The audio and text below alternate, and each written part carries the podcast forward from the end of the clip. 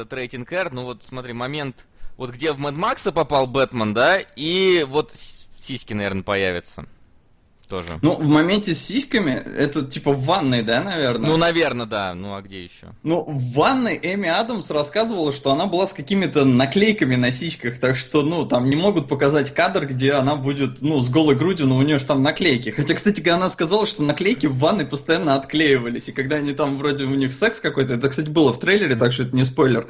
А, наклейки? Да, у нее что-то наклейки там, знаешь, иногда отклеивалось, что-то всплывало. И Кевилл говорит, блин, типа, а что у меня там на спине? Ну да, в общем-то, ладно. Всем да. привет, народ. Здорово. Привет. Келебрич вернулся. Радуйтесь. Чё ж вы не радуетесь-то? Давайте. Сильнее радуйтесь. Расскажите да, нам, как вы, как вы, как все, как все а, у вас. Слышно? Надеюсь, всех слышно. Ну, с нами все здороваются. Мы тоже со всеми здороваемся. И, в общем-то, сегодня 27 марта 2016 года, воскресенье. В Москве 3 часа, никто там часы не переводил. А, именно в Москве, потому что в целом по России в каких-то городах перевели. А, но в Москве все по-прежнему, поэтому мы начинаем ровно, никуда мы там не опоздали. С вами, как всегда. Уже, кто-то, уже кричал кто-то. Что, опоздали? Ну, слушай, тут в чате народ появился за час до стрима. То есть такие, где, чё, почему ничего нет? Ну, вот это, видимо, те люди, которые как раз перевели стрелки. Нет, это те, которые ну, не перевели стрелки. Я не переводил стрелки, и у меня все хорошо. В общем, ты, ладно. Я нет, я ничего не ладно. переводил. Слушай, Келебрыч, нас слышно через твой, твой микрофон. Сделай потише или типа того. Да, нас это какая-то, какая-то срань. Я не знаю почему и откуда. Никогда такого не было. Вот. Ну и что, у нас очередная часть кинологов. Сегодня у нас на повестке дня. Зачитай, Келебрыч, повестку дня. А, повестка, ты предупредил, что я придется читать, я бы ее открыл предварительно. Повестка дня у нас Бэтмен против Супермена. Я думаю, нафиг новости, потому что сегодня очень много нужно говорить. Сорви голова, э, вот, вот, вот этот сезон новый.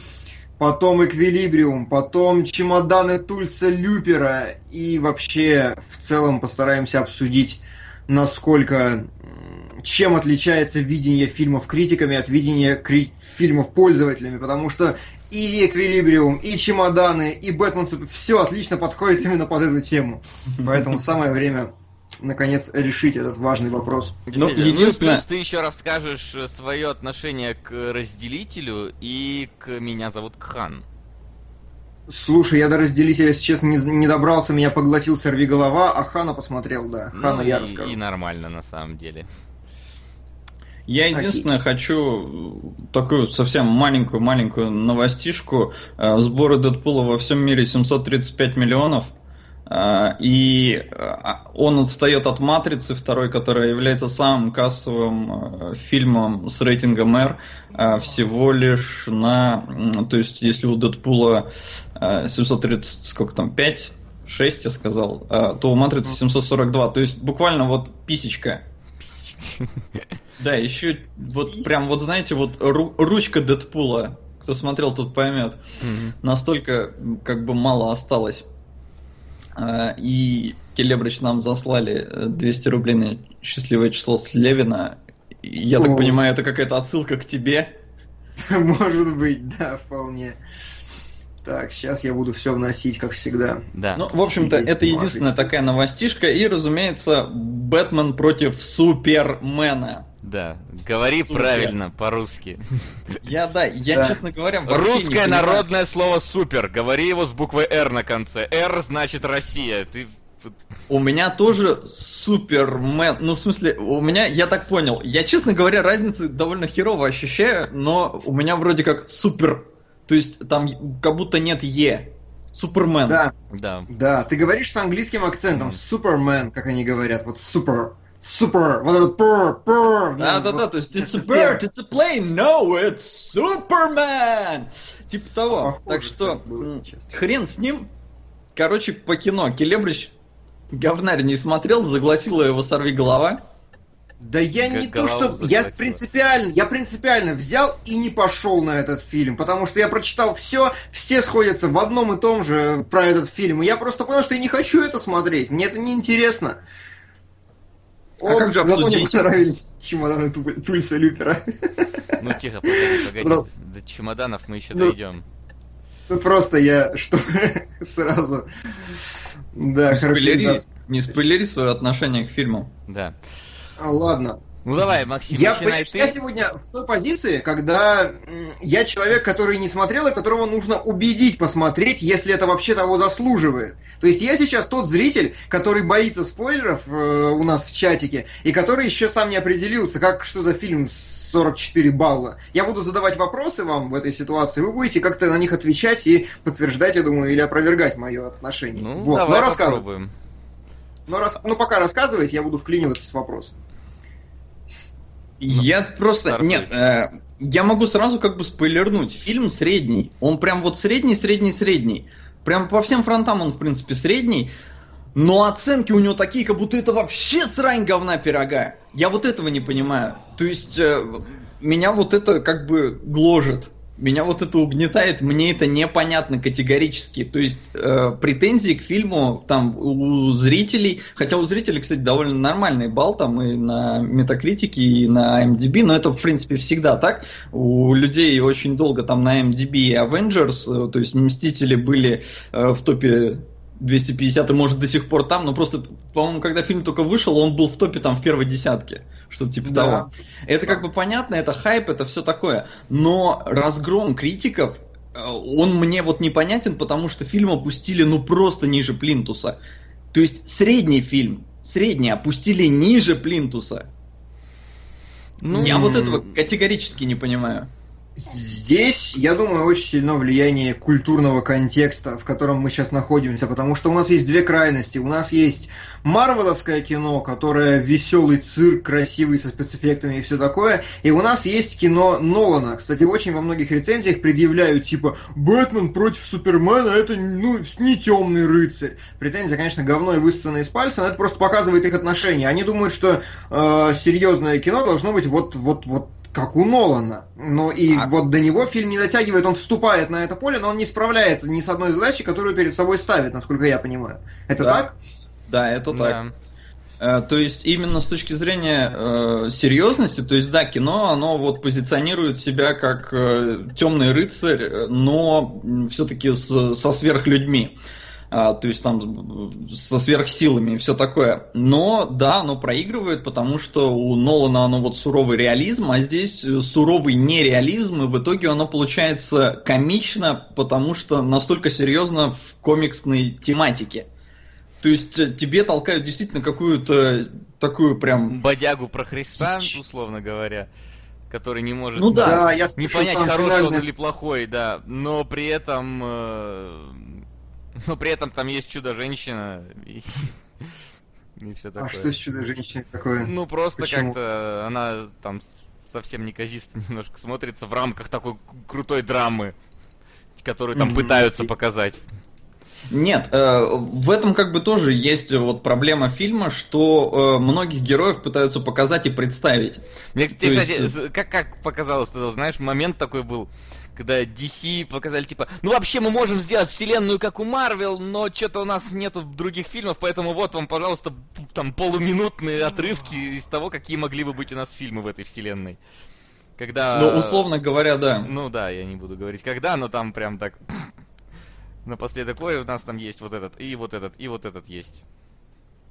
То есть э, фильм в целом, э, в нем, ну, во всяком случае, мне показалось, чувствуются э, некие хранители а, то есть, э, но «Хранители» — это фильм по комиксам с рейтингом R. И это как бы, ну, то есть это там изначально все серьезно. То есть никто и не пытался сделать из этого, ну, какую-то детскую фигню, поэтому там есть Роршах, там есть какие-то философские подтексты, э, как раз которые через него в основном толкаются. Здесь видна попытка повторить то же самое, но в рамках детского рейтинга. Это не работает. Слушай, ну, ну я не согласен. Это ведь позиция Роршаха не объясняется, ну, только, только детским или не детским рейтингом. Это вопрос именно качества сценария. Вторая претензия, которую все критики толкают к этому фильму, состоит в том, что э, сценарий полное говнище. И у нас в чатике уже шесть раз написали, что сценарий прям вообще никуда не годится. Ни у кого нет ни одной мотивации, ни черта непонятно, а монологи просто такое скучное, такое неинтересное зрелище, что просто ты сидишь и вытекаешь. Это правда? Ну вот не знаю, э, на мой взгляд, это сейчас вот люди, которые так пишут, они кидаются в крайность. Там не все настолько плохо.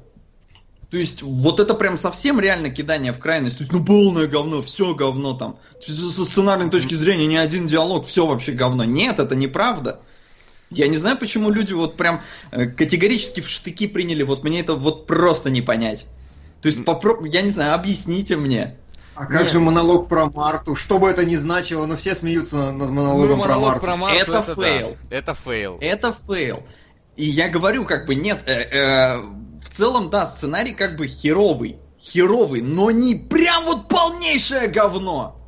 А, давай сравним с прошлым фильмом про Супермена, который был. В Супермене э, Возвращение, Возрождение, как он там назывался. Человек из стали. Человек из стали. А, Человек из стали, я просто спорил, да, с предыдущим.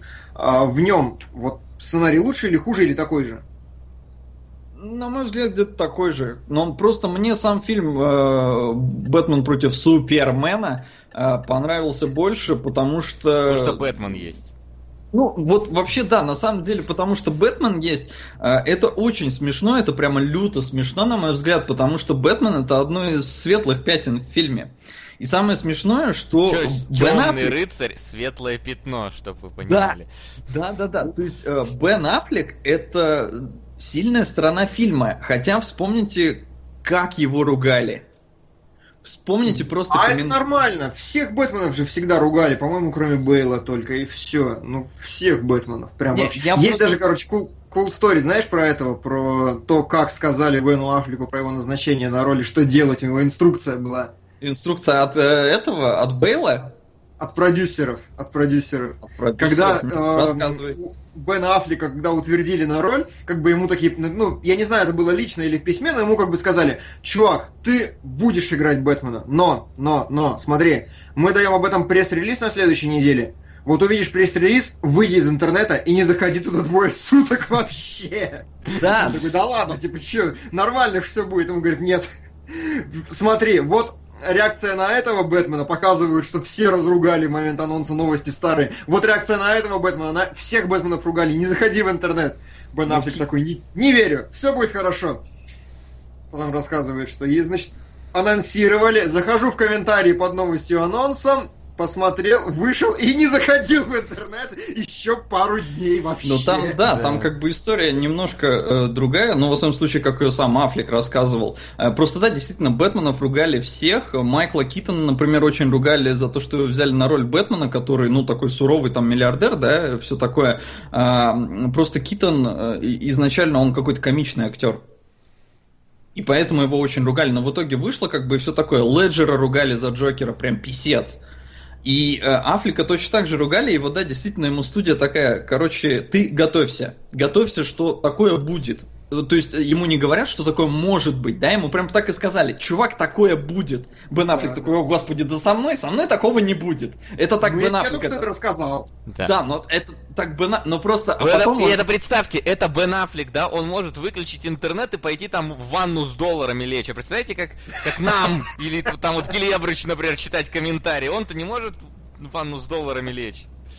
Ну просто да, и Аффлек, он говорит, Будьте ну то есть вот в интернете, пожалуйста. Из его как бы слов, да, э, то есть ты, ты рассказал историю, что он там почитал комментарии, да, и он ушел. Но просто э, как сам Аффлек рассказывал, он говорит, он зашел под этот пресс-релиз, и первый же комментарий, который он читает, там типа Бен Аффлек будет играть Бэтмена. Первый комментарий: нет. Ну да, да, да. Нет, а... не да. Нет, не да. Но это ладно. Но, кстати, мне, в принципе, в фильме понравилось... Э, вот, вот вся сюжетная ветка с Бэтменом мне на самом деле понравилась. Все, что связано с Суперменом, мне не понравилось. Поэтому мне фильм тоже понравился больше, чем э, Человек из стали. Потому что есть Бэтмен. Потому что как только появляется Человек из стали, ну это какая-то имба начинается. То есть вот э, момент э, погони Да, в фильме будет погоня, потому что будет Бэтмобиль. Вот. Вот Спойлер! Она, она шла хорошо, а потом появился человек из стали. И, и, и вот. И малину обоссал просто, я не могу это назвать по-другому. Кстати, там же момент как раз э, Do you bleed? Do you bleed? Да, у нас не было этого. Там у нас что-то было из разряда э, ты, ты- ты- ты неуязвимым? смертен или что-то типа такое. Я не запомнил пафосную фразу, но да, я, я понял, что вот тут должна быть она. Вот это Не, ну, по-моему, он говорит, что ты, типа, считаешь себя неуязвимым. Это не так. Ну Но, да, в любом да, да. случае, это то, что я... Это то, что я видел. Но не, в оригинале там э, do you bleed, э, you will. Да, я, я потом подумал, ну блин, что не перевели, а потом подумал, а как это на русский перевести? Скажи мне, ты кровоточишь? И вот это уже как-то не круто звучит. А слушай, а была какая-то кинопоиск, по-моему, нормальный, адекватный перевод сделал в трейлере, не помню точно, но кто-то хорошо это сформулировал. Типа, идет ли у тебя кровь или ну, не помню. Но есть вариант, короче, это Не нормально. знаю, идет ли у тебя кровь-то тоже как-то не туда Ну обращено. просто, э, Вот. ну А, просто, нет, эта фраза просто важная на самом деле для фильма. Ну, для... Во, во, Section 97, простите, напоминает, у тебя есть кровь, она прольется. По-моему, нормально. Для, особенно для Супермена. Вот У тебя есть кровь вообще? Ты же пришелец с Криптона. Но просто я говорю, в этой фразе Ну важно да, я слово, понимаю, что- важно слово кровь. Да, потому что там, ну, да. Момент, Ну потому что на самом деле смешно и момент. Вот если, если б не мамки, то да, там бы... Но, в общем-то, ладно, я не а еще знаю, мне я могу... понравился этот э, Альфред Дауни старший. Альфред Дауни старший, Ну, это Альфред, типа да, ну- Джереми Айронс? Что? Я... Короче, Альфред в местном Ну, фильме. Джереми Айронс. Да, но он тут такой, знаешь, вот именно Альфред Дауни старший, потому что он такой полутони Старк. Старый, ну, вообще, да. Да, есть такой, потому что он там и машины чинит, и вообще техникой разбирается, и все такое. Но э, здесь вот забавно, мне показалось, я писал об этом у себя на странице, э, Альфред э, относительно Афлика, ну, он как-то даже старым, мне кажется. То есть в фильме понятно, что Бетс ему там за 50. То есть это вот именно такой уже старый, такой закаленный, уже много лет этим занимается и все такое. И вот рядом с ним Альфред, который, ну, он не выглядит сильно, сильно старше Бэтмена. Ну да, он так нам- чуть-чуточку совсем. Но с другой стороны, Альфред клевый. Ну, Джереми Айронс классный актер, и поэтому, по-моему, у него очень хороший Альфред получился. Хотя Майкл Кейн, ну, он просто обаятельный. А, А. Слушайте, а вот давайте я... Меня очень волнует другой вопрос. Я увидел в одной из рецензий, то есть после того, как я прочитал, что у фильма разваливается сценарий, после того, как я прочитал то, что э, там все скучные монологи какие-то неинтересные, я увидел просто последний, э, не знаю, меч, пику, которую воткнули в этот фильм. Для меня было написано академический экшен. То есть не изобретательный какой-то, не классный, не эпический, а именно академический. Вот как он должен ставиться в современных блокбастерах, что совершенно скучно и отвратительно. Это было именно в том контексте сказано. Как? Как оно? Не согласен. Э, Я опять слышу тебя свое эхо. слышим, Келебрыч. Келебрыч, через тебя мы себя слышим. Странно, от- откуда он берется, это, это Откуда из эхо? Оно- колонок из твоих?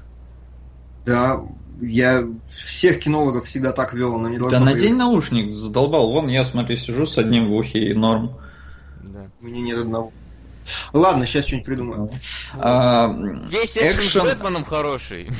Да, вот есть экшен с Бэтменом хороший, но единственное, он есть в трейлере. Вот это я, как бы, ну, согласен, много, э, даже по- практически все показали в трейлере, весь экшен. В целом в фильме его не очень много. Упор видно, что сделан как бы на типа драму и все такое, и вот типа драму, потому что, ну, херовенько, херовенько. То есть, ну, не полное говно, но слабо, слабое, вот, не херовенько, слабо. А в целом фильм вот средний. Но его что-то разговнили прям вот... Кстати, вот когда писец. все началось, прям, ну вот первые моменты фильма мне прям даже, ну, зашло. То есть вот, опять-таки, до момента появления Супермена. То есть вот пока там, э, во-первых, это, ну, заставка снайдеровская типичная, да, то есть когда там в slow-mo там показывали, ну, ладно, скажут еще спойлер. Slow-mo мало на самом деле. Да slow-mo -то хрен с ним, я про заставку говорю. Просто сказать в заставке, что ой, там показывали, как родители Бэтмена убьют, все такие, а, мы узнаем, что родители Бэтмена убьют. Вот. Что-то меня тише просят, либо я ору, либо я могу сам себя тише сделать. Сделать тише? Ну, можешь сделать, мне как-то пофиг. А, вот. Вы мне скажите, насколько меня сейчас станет хуже слышно, если я вот так вот сделаю, нормально? Да как по мне все нормально. И было. Мне ничего не изменилось вообще. Ну, я на 10% себя ниже сделал. Ну, ну ладно, нормально вроде. Вот. То есть, и потом, когда тебе показывают э, события из прошлого фильма с другого ракурса, тоже оно смотрится хорошо, мне понравилось. Вот. Ну, кроме того момента, который я тебе описал, но вдруг люди подумают, что это спойлер, хотя не является. Но он такой дебильный. Ну, кто, кто э, не знает, э, точнее, кто знает, то смотрел фильм «Момент про звонок» э, Бэтмена своему, там, не знаю, заму. Мне показался очень тупой момент. Ну, на словах мне, кстати, тоже. А он так и выглядел абсолютно. То есть, вот он реально поворачивается, такой, ух ты ж, блин, наш город взрывают. Ну все, заспойлерил всю сцену такой. Да, действительно, заспойлерил сцену из фильма, который был до этого. Ну да ладно. Ну, э, так что, в общем-то, я не знаю. Непонятен мне весь этот гнев. Э, и... То есть... Ну, ну, то есть я тоже не плевался, но как бы, я бы, я, во-первых, хорошо выспался перед сеансом, ну, как минимум. Вот, во-вторых, я до этого смотрел э, чемоданы Тульса Люпера, и поэтому для меня даже это вполне нормально было все. Вот, но к чемоданам мы дойдем сегодня. Да, я думал рассказать еще про пару приколюх, которые выхватил из э, Грэм Нортон Шоу. Это, короче, британский э, Джимми Киммел, ну или типа вечерний Ургант. Э, туда приезжали как раз Аффлек, Кевилл и Эми Адамс. И, в общем-то, ну, пару приколюх они рассказали, мне очень понравилось. Во-первых, Келебрич, я тебе даже скидывал это видео, Кевилл рассказывал об этом еще в, у Джимми Киммела. А, он э, решил проверить, э, вот как Кларк Кент, он надевает очки, да, и его никто а, не да. узнает. Да, в общем, Кевилл одел футболку Супермена, Супермена, Мена, короче, вы поняли. А, даже не стал надевать очки и вышел на Таймс-сквер. Э, стоял рядом с огромнейшим плакатом к фильму, и его никто не узнал. Единственный, причем они стояли там долго, он со своими корешами, они там фоткались там и все такое. Единственные два человека, которые к нему подошли, один спросил, как пройти до метро, а второй, э, их, короче, они в кафешку в какую-то зашли, и их попросили не фотографировать. Так что, короче, э, Кларка Кента... Пацаны. Да, работает. Даже без очков. Вот что как бы, э, ну, на что акцент был. Э, вот такая забавная история. И с Афликом э, две забавных истории. Во-первых, про Кристиана Бейла. Афлик говорит, он был там в Лос-Анджелесе, короче, со своим сыном, у него маленький ребенок, ему 4 года, и они зашли в магазин к Хэллоуину, там что-то, ну, с костюмами. В магазине не было никого, продавщица его то ли не узнала, то ли ей было пофигу. А, и в какой-то момент э, он слышит, короче, такой британский выговор, такой типа, о, это же ты. Он поворачивается, и перед ним Кристиан Белл стоит. В этом же магазине. Кристиан Белл тоже в этом магазине со своим ребенком что-то там покупал. Слушай, это слишком вот... невероятная история вообще. Ну, как бы, ну, вот такая вот. А, они, короче, встречаются. Во-первых, Аффлек выпал от того, он не знал, что Бейл британец. Он как бы, ну, привык видеть его в фильмах, да, что там у него американский акцент, все такое, а тут хоп, был британец, он уже выпал. И он такой, типа, ну, типа, вот я буду Бэтмена играть, там, бла-бла-бла, может, там что-то посоветуешь. И Бейл дал просто великолепнейший совет. Просто вот, вот лучший совет, который можно, по-моему, дать человеку, который будет играть Бэтмена. Он говорит, слушай, скажи, чтобы э, костюмерщики сделали тебе на костюме ширинку потому что я три фильма снимался, блин, без ширинки, и это ад и жопа сатаны. И в итоге Аффлек действительно попросил и сказал, что действительно это очень выручило. Это, это был прям такой момент. И второй момент, из которого уже, ну прям вообще, по-моему, потешно, как я сказал, сыну Афлика 4 года, то есть он совсем маленький ребенок, и он верит, что его папа Бэтмен. То есть э, Афлик, он говорит, сам себе выкопал могилу, Э, ну, условно говоря, потому что, э, когда его ребенок спросил, ну, как бы, ну, он ответил, что да, я Бэтмен. И он говорит, каждый раз, когда я куда-то ухожу, э, ну, меня сынок спрашивает, папа, ты в Бэт-пещеру? Да, я в Бэт-пещеру. И самый вообще просто апогей. В Америке, да и может вообще везде, службы доставки FedEx, угу. у них, короче, фиолетовая форма. И каждый раз, когда Афлику привозят сценарий, ну, во всяком случае, он так сказал, что ему FedEx привозит сценарий, то есть курьер приезжает, а, поскольку фиолетовая форма, ребенок думает, что это Джокер. И, э, ну, поскольку Бэтмен должен побеждать Джокера, короче, Афлик говорит, блин, ему приходится там платить по 20 баксов чуваку, чтобы они устроили такую пантомимную драку, чтобы он, типа, победил. Так что, и, в общем-то, говорит, что ребенок потом, когда попадет э, к психиатру, э, будет говорить, он мне врал, он не Бэтмен. Вот такие, в общем, любопытные истории от Бена Аффлека и от вообще создателей этого фильма, ну и участвующих. Не все-таки, Макс. Слушай, давай. Че, да. ходить-то в кино надо? Давай решим.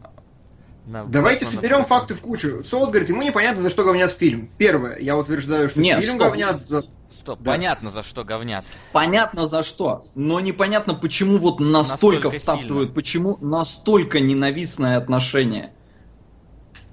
То есть прям, знаешь, как будто, как будто вот хейтеры прям, как будто... Я, я не могу это описать. Люди как будто... Вот им прямо надо втоптать это в дерьмо. Слушай, мне кажется, просто потому что он берется за что-то, и он с этим не справляется. И вне зависимости от того, хороший он или плохой, критик, скорее всего, скажет, что фильм не удался, и, соответственно, поставит негативную оценку, потому что фильм пытается что-то делать, но делает это плохо. Вот ну, в чем дело. И, полно, нет, и понимаешь? многие получают оценку выше. Хотя, да, я, а я не, лучше. Смотрите, а в чем дело? Я ни разу не услышал ни от кого вообще, вот во всех обсуждениях Бэтмена против Супермена, везде, которые вот проходят, всегда говорят, ну как бы вот это не, не так плохо, как говорят, это не так плохо, как говорят, это... И никто не говорит ни, ни про что хорошее. Я не Бэтмен, услышал ни, ни одного хорошего момента про этот фильм. Вот, вот чтобы кто-то сказал, все, Он ладно, не слышит ладно, просто, вы... смотри нас. Да, Келебрич, Говорит, я не слышал, я не слышал, мы три раза сказали слово Бэтмен. Бэтмен реально в этом Нет. фильме хорош. Окей. Причем настолько, что он многим нравится больше, чем Бейл, у которого было три фильма, где он мог себя как бы показать. А тут э, Бэтс, которому уделено, ну, далеко как бы не, э, ну, не весь фильм, потому что фильм как бы не про него, это не его сольник.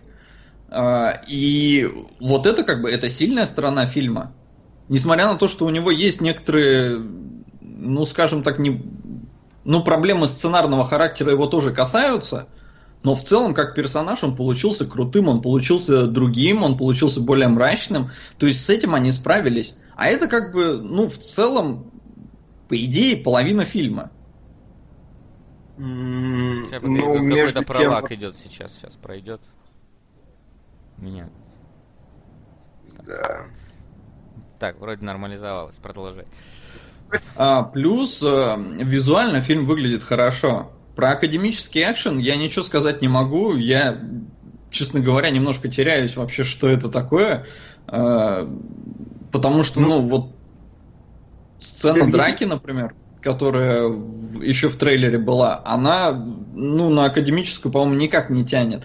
И э, сцена ну, блин, а это, это немножко, наверное, спойлер, но, короче, другая драка с Бэтменом, э, она тоже как бы, она вообще снята, по-моему, одним дублем, э, и тоже выглядит хорошо. То есть она, я не кстати, могу очень сильно это... мне Аркхэм напомнила.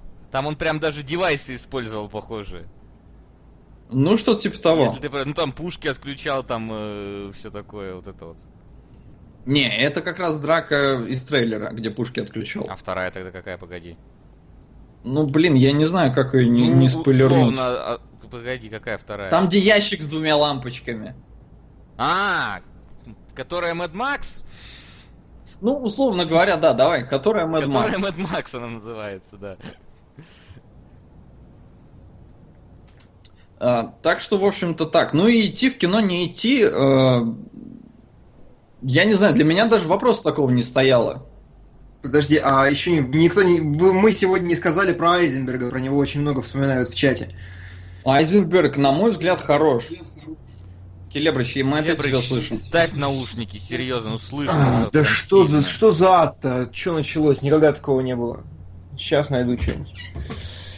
А, Айзенберг местами немножко переигрывает, но в целом злодей у него получился прикольный. То есть он... Единственное, э, что он как-то слишком молод. Ну, сам Айзенберг сам Да, по себе. Я да, Люкса Лютера это всегда есть. представляю, ну, на- ровесником Бэтмена. А тут он прям, ну, пацан пацаном. Да, есть такое, но при этом, э, ну, справился, на мой взгляд, хорошо. Э, То есть, действительно, единственное, в нем какие-то нотки Джокера проскакивают. Э, Но вот как именно как злодей, по-моему, он вот своим этим таким, как бы сказать, такой странностью, что ли, ну, нагоняет Единственное, жути. объясни, вот момент, зачем было срезать отпечатки? Чтобы пройти на корабль. А чё нельзя было руку подтащить просто? Ну, блин, не знаю. Вот и Это ж-. Целое тело надо было брать. Хотя он в итоге все равно перенес. Ну, хрен его Да, как знает. Вот зачем. Это же, надо ну- было криптонитом а, там а, с- Не, аккуратненько. ну криптонит, ну смотри, криптонит он все равно достал. И Потом ему надо было пройти на корабль, чтобы узнать вообще, что-то получится или нет. Нафиг тащить тело, если ничего не получится. Действительно, он же такой бедный, у него нет помощников. Ну да. А, ну и вот проблема с возрастами, это опять же, Ну как вот с Альфредом. Да, как с Альбертом, и Альфредом, вот, он на мой взгляд, еще Эми Адамс э, в роли Луис Лейн, она как-то старовато выглядит на фоне Кевилла. То есть она, ну, актриса старше, а, и, ну, это в целом вроде бы неплохо, но это просто заметно, ну, на мой взгляд. То есть э, ощущение некое такое, что пацанчик к Милфи пришел. Как бы Ну, странно. кстати, у меня, это тако- мысль. у меня вот такого не вызвала она все-таки. Да? Да. Ну, я не знаю, просто он такой, ну, прям, ну, он в хорошей физической форме там, да, он хорошо выглядит, а у нее морщинки есть небольшие. И как-то, не знаю, когда они оба рядом, вот сцена в ванной, вот это как бы, ну, вот на мой взгляд, там, там было немножко это Не знаю, очевидно. я как-то не, не ощутил там этого. Но это мелочь. Ну да. Это уж не то, к чему надо придираться в этом фильме. Окей, окей. Вот теперь уже вроде обсудили все совсем. Ну, а Ну или про то, что... Про все остальное спойлеры уже начинаются, поэтому я уж не буду спрашивать эти все коварные вопросы. Но так или иначе, а, то есть единственная причина посмотреть этот фильм, сходить в него в кино, это увидеть новый клевый образ Бэтмена, правильно? Да. Да. И сидеть ради этого два с половиной часа смотреть скучную нудятину. Чувак, ты чемодан Тульса Люпера посмотрел. Да, два часа смотрел. Охеренно. Ну, ладно. в чатике, народ, кто смотрел Бэтмена, кто не смотрел. Мы всегда даем домашнее задание, да? У нас в этот раз были чемоданы Тульса Люпера и Эквилибриум. Эквилибриум, понятно, вы посмотрели все. Чемоданы Тульса Люпера кто досмотрел до конца? Я тут. Ну, это понятно, что мы тут э, досмотрели, посмотрели. Вот. Давайте. И кто после этого будет еще говорить, что Бэтмен против Супермена скучный и непонятный? Слушай, ну вот, вот я готов назвать чемоданы как угодно, только не скучными на самом деле. Серьезно? Потому что... Ну, ладно, это мы Ну, обсудим. Ну, короче, да. Да я вот вижу комментарии, сложно, я пытался. Нет. Ну, короче. Не А дай бог. Никольский здесь, он же нам там кинул больше всего. Мне вот просто... Мне про- просто интересно, вот серьезно? Это ты любимый фильм кинул или вот... э, Или просто так, как по приколу? Слушай, ну это фильм, который действительно очень круто обсуждать, во всяком случае. Но подождите щас с этим. Ну, мы А, Вы добрались? Вы добрались вообще до сорви головы хоть в какой-то ипостаси, хоть там серию досмотрел. Первый сезон. Такие-то вы вообще. Ну, короче, я не знаю, второй сезон... эм, было мнение на одной из стенок ВКонтакте, что сезон говно и вообще я в диком восторге вообще. Я досмотрел шестую серию, по-моему, очень круто вообще все. Я сидел такой, думаю, то ли мне идти на Бэтмена против Супермена, то ли посмотреть еще три серии «Сорви головы». Я решил, что посмотреть три серии «Сорви головы» лучше, веселее, круче. А, знаете там, что круто, мне очень понравилось? Все хвалят, ну то есть в принципе, чем сериал отличный, они очень дико запариваются на интересные и необычные фишки. Например, без спойлеров, пятая серия, я не видел такого вообще, очень крутая идея. Без спойлеров, пятая серия полностью стоит на том, что э, в реальном времени у сорови головы свидание с телочкой, ну, как бы с хорошей, милой телочкой, все хорошо. Хорош... Но свидание такое идиотское, вот такое тоскливое, такое неловкое, нелепое. И параллельно э, перекрестным монтажом в, показывают его прошлое, где у него свидание с бывшей. Охуительное свидание, просто прекрасное. Бывшая просто бомба, но как бы там ты сидишь такой, э, что твою мать? Вот и полностью серия состоит из таких намиксованных штук. Очень круто смотрится вообще. Вот именно, ну, вещь, которую не сразу заметишь, но эмоциональный контраст она выдает прям атомный. По описанию вот. мне напомнило 500 дней лета, там вот эта сцена, где два варианта, как было и как он себе представлял. Ну, как бы здесь в том-то проблема, что не делится кадр на две половинки, а именно вся серия равномерно, просто монтажные склейки прошлое, будущее, прошлое, будущее, прошлое, настоящее, хотел сказать. Что-то подлагивает. А, и, Васян, тебя просили погромче, вообще далеко не раз. Что погромче меня просили? Тебя. Меня? Тебя. Да ладно, меня погромче. Это что? Это что началось-то вдруг? Сейчас посмотрим. Вот. Лагается.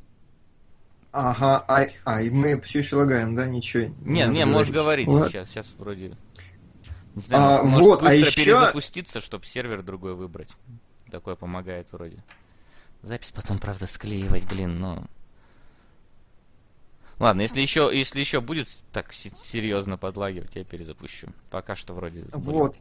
А еще очень крутая тема, которую, ну, насколько я понял, в интернете не заметили. Все говорят, разумеется, разумеется, есть невероятная драка одним дублем снятая, как всегда. Ну, там есть спрятанные монтажные склейки, но вообще одним дублем как бы все поставлено. Причем, если в первой э, первом сезоне он дрался в коридоре, то здесь, короче, он такое винтовое движение по лестнице вниз идет, и ты такой, просто как это все снято, прям очень круто, вообще, я прям визжал. Но, но, но... Не, короче, надо пере- перезапуститься. Я не знаю, ну, что, давай. но оно, короче, слишком светофор мне показывает ОБС. Сейчас перезапустимся. Подождите, сейчас вернемся. Я ненавижу, когда это с твичом становится, а? Да опять, блин, все Dark Souls небось стримят. Такая говнари сраные. Я, кстати, если что, запись не выключаю сейчас, так что мы... Все, все это попадет в итоге в запись. Не обсуждаем ничего, ничего не обсуждаем. Так, сейчас я а... нас верну. Смотрим, Спрашиваю, драки лучше. круче в рейде или в сорви голове? Нет, в, ну в рейде, конечно, они помощнее, потому что там немножко другая история, но они очень похожи вообще концептуально. Вот, мы вернулись, да? Сейчас, подожди. Не понимаю, Окей. что, блин, лагает. Ай, ё-моё, сраный твич. А у тебя дропы? Да, на дропы. Дропы, дропы, дропы, дропы. Стрим, где БПС не нравится, отключается. Так нравится же всем. Че за странные вообще? Ну... Не, не нравится. Народ в комментариях тоже говнит. Да, народ в комментариях всегда все говнит. Это же интернет. Да. Ну давай, нормализовывайся, твою-то душу. Ну, вроде получше стало. Не знаю, посмотрим еще дальше. Будем по ходу... Паприку. Чего? Коленька тем временем продвигает паприку. Паприка уверенно движется вперед. Куда она движется? У нас, у нас сегодня толком ничего не движется пока, так что...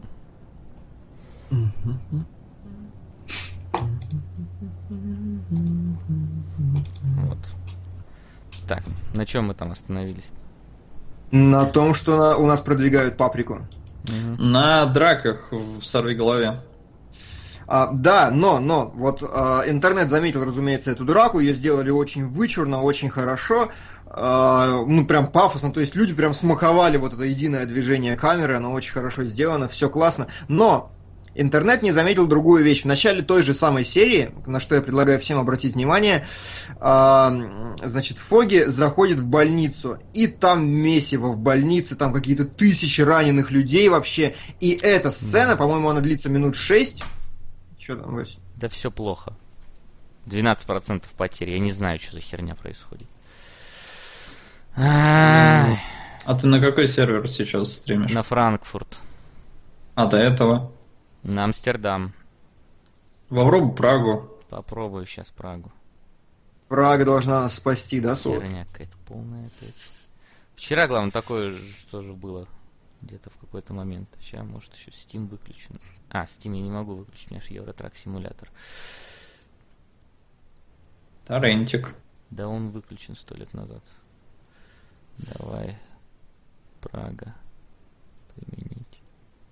Все пишут, что все ок.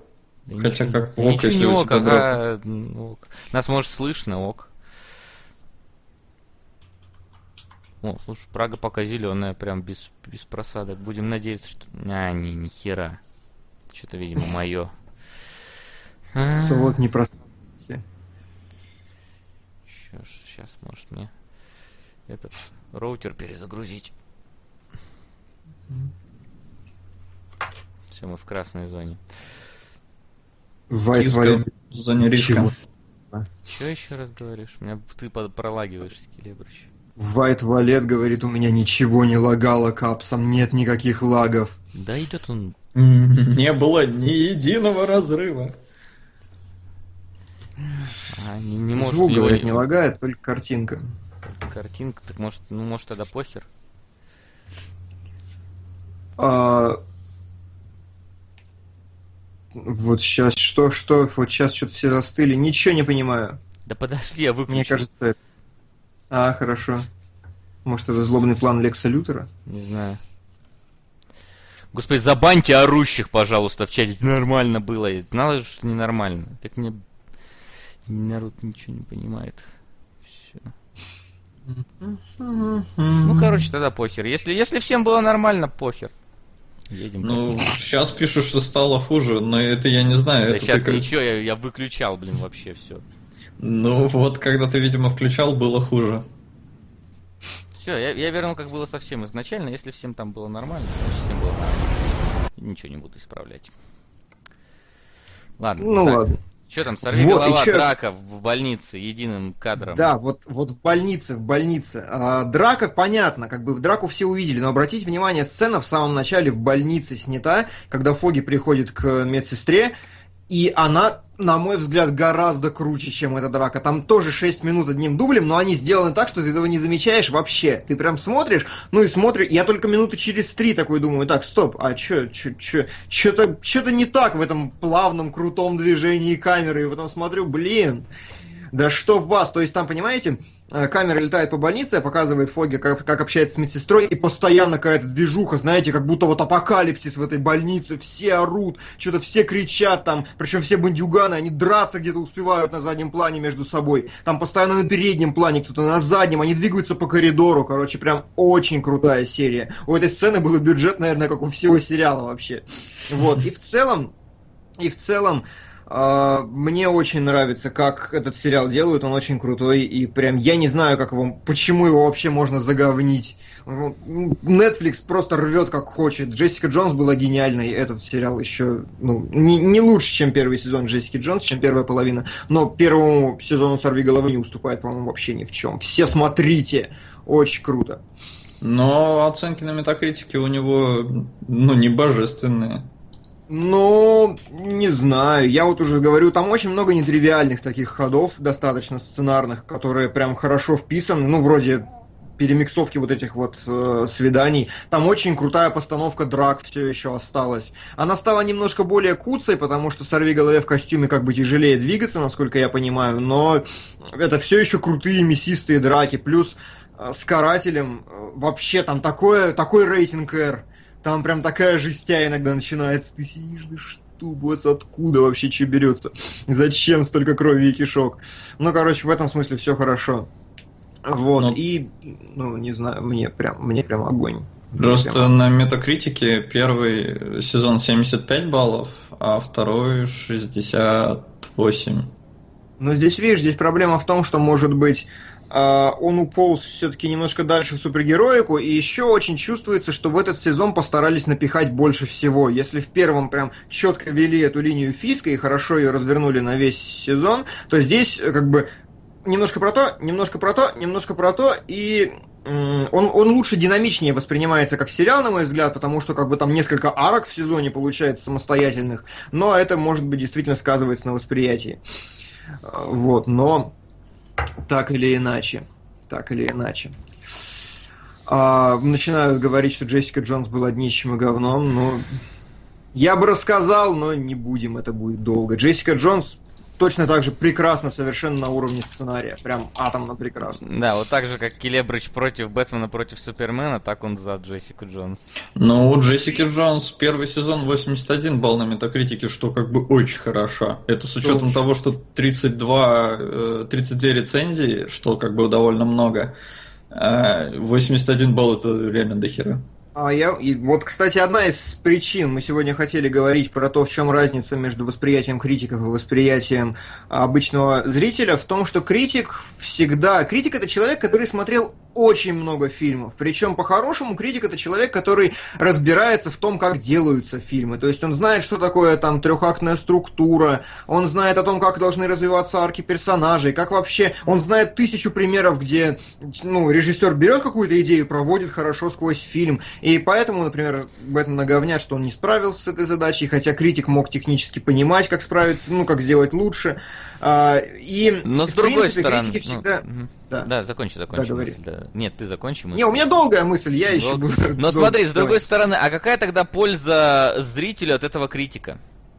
Ну, то есть, если он там э, может э, чемоданы Тульса Люпера, условно говоря, там представить как супер восхитительный фильм, э, и человек, да, который просто хочет посмотреть кино, хорошее, увидит высокую оценку, пойдет смотреть, а в итоге получит вот, ну, вот то, что получит. Какой тогда смысл вот этого критика людям? Он и критик в вакууме, поэтому... он критик для себя, или он критик для людей? Или он критик для и... таких же критиков, как он?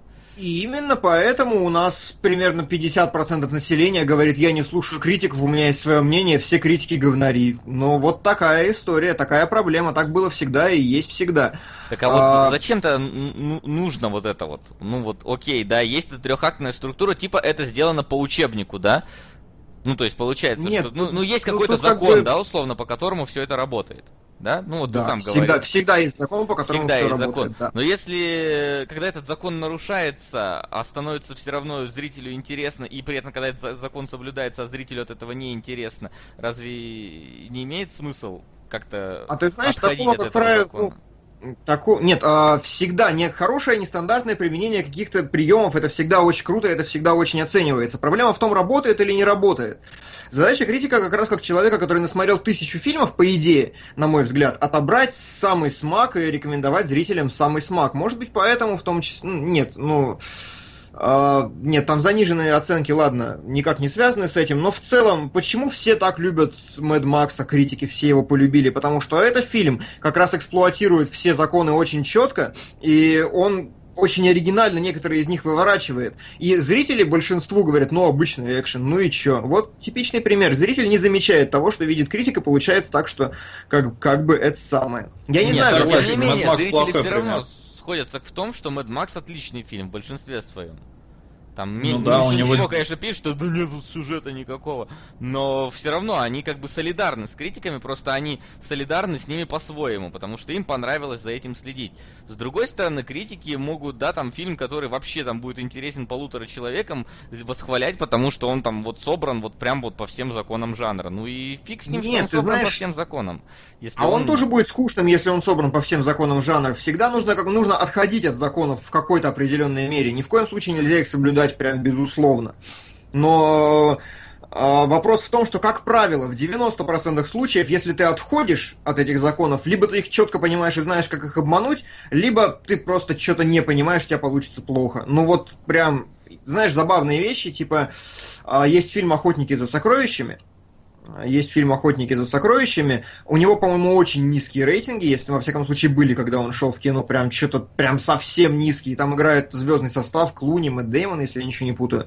Вот. И прям доходит до смешного. Я прям сидел, спал весь фильм. Ну вот скучно. Ну сплю и сплю и сплю и сплю и сплю. Причем я тогда еще не знал вот ничего вот про вот не, ну, не, не запаривался по кино. Сплю. Внезапно один эпизод, когда главный герой встает на мину и они пытаются его стащить. И сразу интересно. И я такой, вау, и сижу и смотрю, и интересно. Только ушли с этого эпизода опять сплю, сплю, сплю. По-моему, ты этот вот... пример приводишь уже четвертый раз с этим фильмом. Да? Да. Ну, Какая ладно. разница, если он работает? Да, но ну, как, как я... бы, э, если это единичный пример, то и фиг с ним.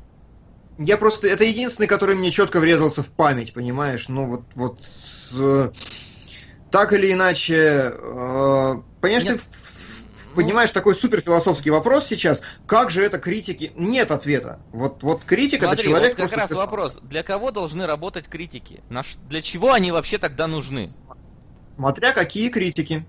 Опять же, есть критики, которые смотрят фильмы Канского фестиваля, вот эти вот все чемоданы, и они работают на аудиторию Канского фестиваля. Есть критики, которые пишут в Empire. В Empire, если мне ничего, это главный журнал про кино вообще в мире, но там рецензии, знаешь, все такие из серии, вот в этом фильме происходит вот это, вот это, вот это, вот это, ну и хорошо, что происходит. То есть там вообще рецензии не критические, а просто как бы вот де-факто. Ну вот рецензии и все.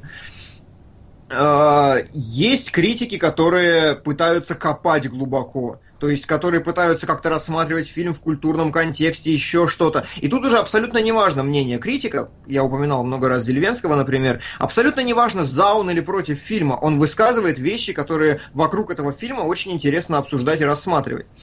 Вот, ну, а если ты говоришь, э, в чем польза от критика для обычного зрителя, мнение обычного зрителя абсолютно рандомно, ведь правильно? Ну, как сказать, конкретного одного или конкретно массы? Да, конкретного всей? одного. Ну, конкретно конкретного одного, естественно, рандомно. Могут, может прийти сказать, слушай, фильм пятилетки, а может прийти сказать, да, говно полное. Причем вот там непонятно, и... что может понравиться, что может не понравиться. Да, и непонятно, как его предсказать для обычного зрителя, это мнение, вот для частности. Поэтому единственный выход, который я вижу, находить критиков, с которым у тебя совпадает мнение в среднем, и слушать их. Почему сейчас вообще, в принципе, идет очень большой отход от критического вот этого всего? Потому что зрители прохавали, что гораздо интереснее и лучше найти себе улуложку, с которым у тебя мнение совпадает, который обычный чувак, как и ты, и который будет тебе действительно более точно рекомендовать. И это лучше, чем какой-то пафосный критик, который как-то там что-то заумно затирает и пытается оценивать с высоты пяти тысяч фильмов, которые он посмотрел за свою жизнь. Ну, в общем-то, я думаю, к этому и можно свести критик. Это человек, который в силу своей профессии понабрался опыта, и он тупо разбирается в том, что делает. Вне зависимости от того, хороший он или плохой критик, если ты будешь что-то делать дофига раз, чему-то ты все-таки научишься и сможешь, там, понимая все нюансы, выхватывать нужные моменты, чтобы оценить фильм. Э, зритель обычно идет в кино, чтобы отдохнуть. Это развлечение. И он оценивает фильм чаще всего. Понравилось, не понравилось. Было мне скучно или было мне хорошо. Ну просто понимаешь, как бы, а вот это вот статья критика, да, если вот он делает не для э, зрителя, то вот она, какой в ней смысл? То есть, ну, он выложил свое мнение Нет, на бумаге. Она всегда для зрителя. Ну, как мы Просто видим, не... да, вот э, там типа для не, ну своего просто, зрителя. Ну. Да, для своего зрителя, в том и суть. Что как бы он вот, ну, свое мнение выставил, кому-то оно близко, кому-то нет, кто-то будет к нему прислушиваться, кто-то нет. Он же как бы, ну, он выставляет его просто на всеобщее обозрение, он же не может конкретным людям его дать. Ну, либо может там, я не знаю, маме своей пойти показать. Но это как бы не то. Если он печатается, если он публикуется, если он появляется в интернете, то он как бы для всех, но будут на него реагировать не все.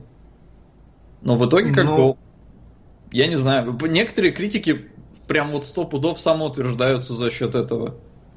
И типа, ой, ребят, да. я разговаривал. Все мы помним Бёрдмана. Все мы помним Бёрдмана. Да, да.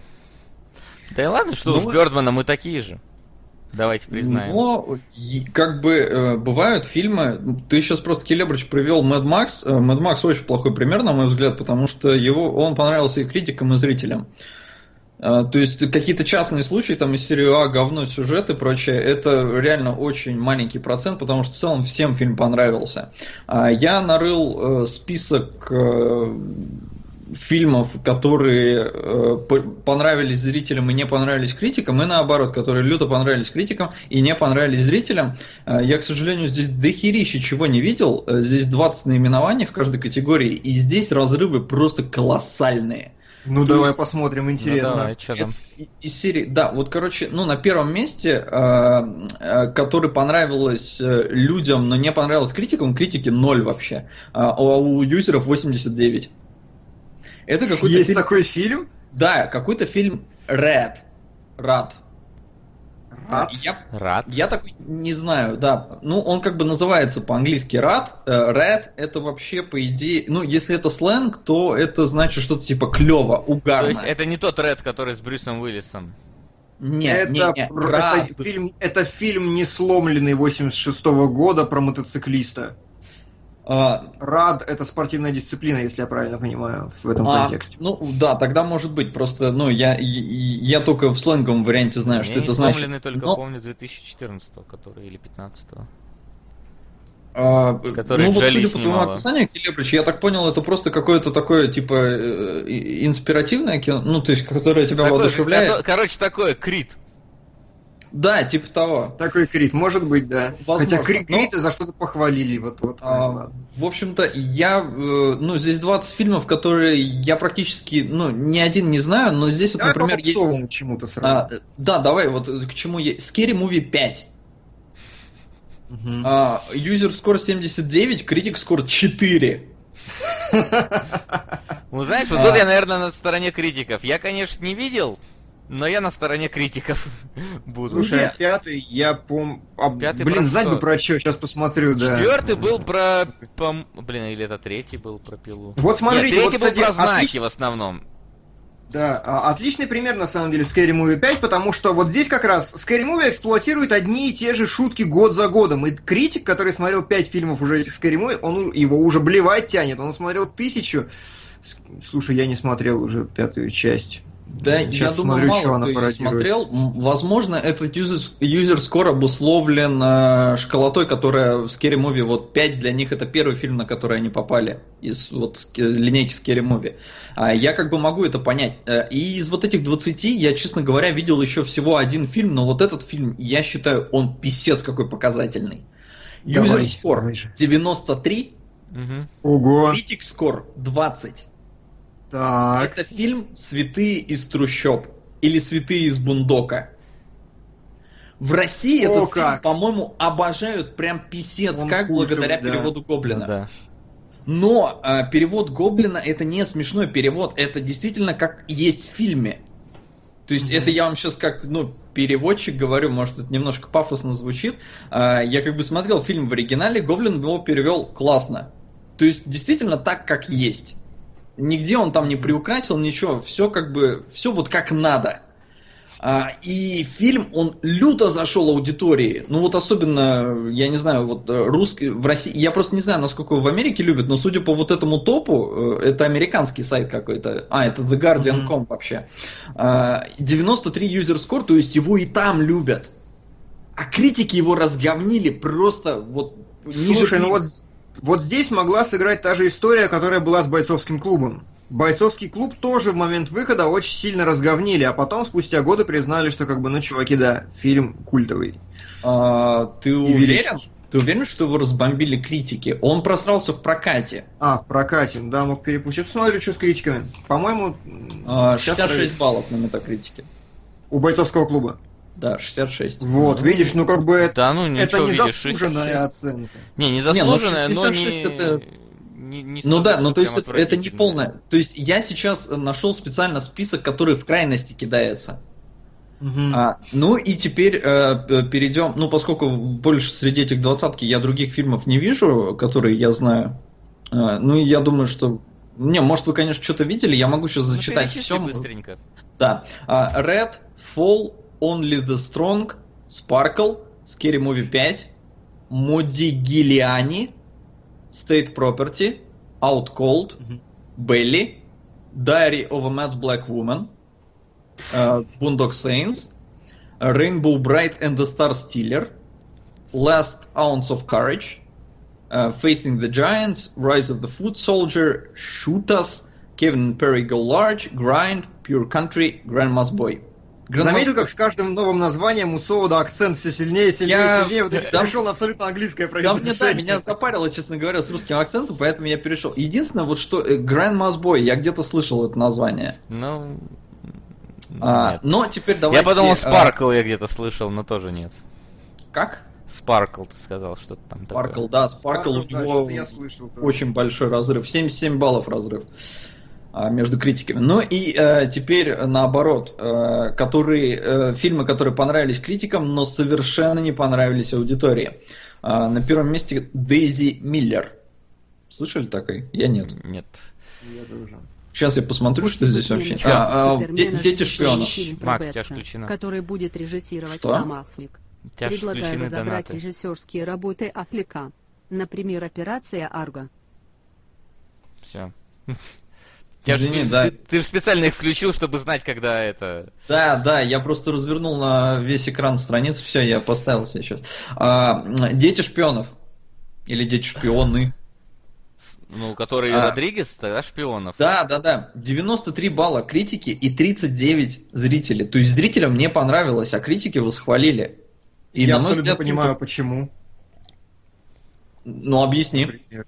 Но у дети шпионов для обычного зрителя, который смотрит, вот, вот прям типичная ситуация, мне кажется, как раз. Он смотрит такой, э, допустим, взрослый человек, ну, ну и чё, дети, школьники какие-то, что-то там, как какие-то супергерои вообще себя ведут, да нереалистично, ёптов, чё за говно-то вообще, чё за херня, да быть такого не может. В то время как э, критик, который более насмотренный, он видит в этом кучу аллюзий, отсылок каких-то, он видит всю пародийность, он Ну, не видит... знаю, а, это сферического какого-то зрителя в вакууме представляешь с бутылкой пива и в кепке. Если ну честно. да. Потому что... Не знаю, по-моему, все там любят, знаешь, всякие комедии в стиле, там, не знаю, какой-нибудь голый пистолет или еще что-нибудь, где тоже Ну, высмеиваются всякие э, как раз аллюзии. здесь-то не прочее. высмеиваются. Дети шпионов это вот прям я очень люблю этот фильм, я его дико уважаю, потому что Родригес, э, он, помните, снял еще потом впоследствии фильм «Шаркбой и лава», по-моему, он назывался. Родригес, у него был такой период, когда он снимал фильмы, по сути, для своих детей. Вот, вот по сути так. И он, по Как сути, брал... Миллер. Да, и он брал киношные штампы, очень круто, вот эти все бандиановскую историю, еще что-то, и прям дословно, прям без вот без нотки пародии даже, он переносил это в детскую реальность, чтобы детям было смотреть удобно. Когда я смотрел, мне было охерительно. Я обожал все три части «Детей шпионов», даже третью, потому что э, отличный момент, очень показательный, когда А в третьей части- а Шаркбой Лава, он же долбанулся на старости лет, мне кажется. Ну там, я не знаю, знаю, э, знаю точнее, по-моему, ностальгирующий критик рассказывал, что Шаркбой Лава Родригес снимал по сценарию своего сына. По сценарию своего Дочери. сына, понимаешь? ты? Дочери, неважно, ребенка. А, Вот. Ну вот я не согласен с тобой, Келебрич, потому что там дети типа не прикольно, не реалистично. Э, Фильм детский. Э, Смотрели его в основном дети. Дети любят себя ассоциировать со всякими шпионами, э, и детям должно было зайти. Он Да, охренительно но дети заходит. не детям. ставят оценку на кинопоиске. Ну, дети не Ставят ставят оценку. Нет, Ставят. тогда не ставили. Тогда не тогда, А когда он сейчас вышел, никто не интернета смотрит. не было еще. Да, сейчас тогда, никто не тогда никто смотрит. не ставил. Вот. Единственное, я сейчас зашел на MDB, э, здесь немножко другие оценки относительно того, что вот я нашел эти топы, э, потому что в топе э, критики 93, юзеры 39, на MDB разрыв намного меньше, то есть 5,4 у зрителей и 71 мета. Э, Но 71 мета это хорошо, 5,4 это говно на MDB. Мгм. Да, что все прав. равно есть. А, ну и, в общем-то, здесь 20 наименований. Я из этого, по-моему, только вот Антс слышал. Это про этих муравьев. Варианс, да. Это какой из муравьев? Подожди, который такой Это, мрачный? это коричневый. Это Коричневый, коричневый всё, муравей. Коричневый, Голубой. Все понятно. Не, не голубой, Голубей- коричневый. голубой флик. Да, голубой флик, а коричневый ант, все, вспомнил, да. Но, опять же, на MDB э, здесь разрыв сейчас совсем маленький. То есть я не знаю, что это за список и как он был составлен. Мне некогда сейчас вчитываться, но э, сам факт, что случаи бывают разные, даже когда критики э, довольны, зрителям не нравится, и наоборот. И я почему-то вспомнил один фильм, сейчас я хочу быстро проверить, э, потому что он провалился в прокате, ну и оценки у него средние, хотя, на мой взгляд, фильм потрясающий. А, называется «Воздушный капитан э, и э, мир будущего». Mm, Блин, знаменитый фильм, снятый смотреть. на зеленом экране. Первый фильм, снятый на зеленом экране, ну, по-моему, ну, один по- из. По-моему, на синем. Ну, неважно. А, но не знаю, мне люто понравился фильм. Я его пересматриваю с периодичностью где-то раз в 2-3 года. А, и то есть мне совершенно непонятно. На него были очень большие ставки, э, и в целом, ну, оценки у него, да, 64 Metascore, 6.1 IMDb, э, то есть это такой среднячок ближе к не очень, э, но не знаю. Я на самом деле думал, что он зрителям очень понравится, а критикам нет, но я ошибся. Но зато я вспомнил клевый фильм, кто не видел, посмотрите. Если вам не понравится, отпишите мне, дайте знать почему. А, так, я сделаю ремарочку, что нас периодически стали упрекать в том, что мы слишком много говорим о донатах, поэтому будем говорить о них много, но локально. А, за время эфира я напоминаю, что мы, вы можете выбирать фильмы, которые мы будем обсуждать подробно разбирая и стараясь анализировать вообще, зачем эти фильмы существуют, что особенно актуально для сегодняшнего нашего выбора. А, и, значит, за этот донат, на, за этот стрим нам донатили на Сталкер Тарковского, который просто прям давайте обсуждать это кино, ребята, очень надо. Дитя человеческое тоже фильм, в котором кучу фишек можно объяснить, показать и вообще, и там обсуждать тоже очень много. Чамплянчи. Там что-то еще говорящее. На эксперимент. Эксперимент повиновения, compliance. Эксперимент повиновения, хорошо, спасибо. А, и операция Арго в предвосхищении фильма а, да, Бэтмен против Супермена. И продолжают под, продли, продлевать паприку, продвигать паприку. Японский мультик а, очень крутой, как и 5 сантиметров в секунду. Поэтому, ребята, если вы хотите, чтобы мы что-то обсудили и разобрали настолько, насколько мы можем это сделать, welcome. Вперед. Да. А теперь да, мы переходим я... как раз к обсуждению фильмов. Мы уже час Только... проговорили и... Да, единственное, я думаю, Келебрич, э, расскажи-ка быстренько про Кхана. Давай, Кхан. Про Кхана, короче, нормальный, хороший фильм, приятный. Ничего не могу сказать про него какого-то такого прям, чтобы всем мозг перевернуло. Просто у меня была забавная cool story с этим фильмом связана. Я увидел его в каком-то топе, посмотрел, думаю, ну, обложка хорошо. Не, не вчитываясь вообще ни во что, я сел смотреть фильм. И фильм, как бы, у него с самого начала есть абсолютно нормальная проблематика. То есть, чувак, э, ну, такой, как он правильно, аутист, кто он был формально? Ну, можно сказать, аутист. Ну, назовем аутист, его аутистом, да, у него Э, этот э, синдром Аспергера. Ага. Вот, и как бы у фильма с самого начала есть проблематика, и я его смотрел, как бы, ну вот именно в контексте того, что думал, это какой-то ну, индийский фильм, и почему бы нет. В, в контексте двух моментов. Иммиграции, во-первых, ну, в принципе, вот э, переселение в другую страну, как Бруклин новый сейчас недавний, и смотрел в, в том смысле, как парень уживается вот в новой для себя обстановке аутист. Угу. Да все уже поздно. Ты тоже открой себе, чтобы слышать это все. А, то... а, ну теперь можно, да. Хорошо. Пляж, пляж тоже годный. Вот. И я, знаете, смотрю, и как бы мне все понятно про этот фильм, и тут в середине ни с того, ни с сего. В середине фильма, Карл, вообще начинается другое кино, когда происходит э, 11 сентября. И я такой, для меня это, наверное, один из самых неожиданных сюжетных поворотов, именно потому что он очень технично сделан фильм, как бы он начинается как вообще про что-то другое. И он развивается как про что-то другое. И внезапно ни с того ни с сего начинается просто вторая арка в рамках одного фильма, которая совершенно отличается и по настроению, и по всему, и по сюжету, и по проблематике. Я такой, ёшкин кот. Это было очень круто и очень вкусно. Ну, вот, вот этим фильм мне очень понравился. Ну, а в остальном просто славное, хорошее кино, которое всем можно рекомендовать, на мой взгляд. Не могу сказать, что оно затянуто или что-то еще. Мы окрестили вот. его доброй сказкой. Да. Добрая сказка, хорошо, да, хорошее определение. И индийский Форест Гамп. Келебрыч ушел. Да, ну и теперь давайте перейдем к теме уже Ну, обсуждения. Что, начнем с эквилибриума, я думаю. Давайте Я начнем не с эквилибри- С Давайте эквилибриума? начнем с эквилибриума, пока у нас еще много народу. Только самые стойкие послушают про чемоданы Тульса Люпера. Потому что чемоданы. А, ну давайте начнем с эквилибриума. Ну давайте, А. Открою специально страницу. Я могу сказать так сразу, что когда впервые вышел этот эквилибриум, я еще учился в школе, да и все вы, наверное, учились в школе. Ну, Келебрич, Ну, правильно, детский 2002 сад год. ходил, я не знаю. Ладно, это была шутка. Вот. Э, И что-то мы... Ну, а тогда же популярна была Матрица, все были, все были Нео в школе. Да. И как раз тогда кто-то у нас сходил, посмотрел этот эквилибриум. И что-то, а везде же реклама там была, все такое. Ну и я спросил у друга, говорю, что, типа, стоящий фильм? Говорит, да не, типа, пародия на Матрицу, не ходи. Ну и я не сходил. Собственно, вот так, такая вот была моя история, связанная с э, тем, связанная с этим фильмом, когда он только вышел. Вот, А его показывали в России? Да, конечно.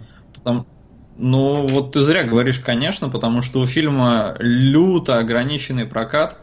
А, Он вышел всего в 301 кинотеатре.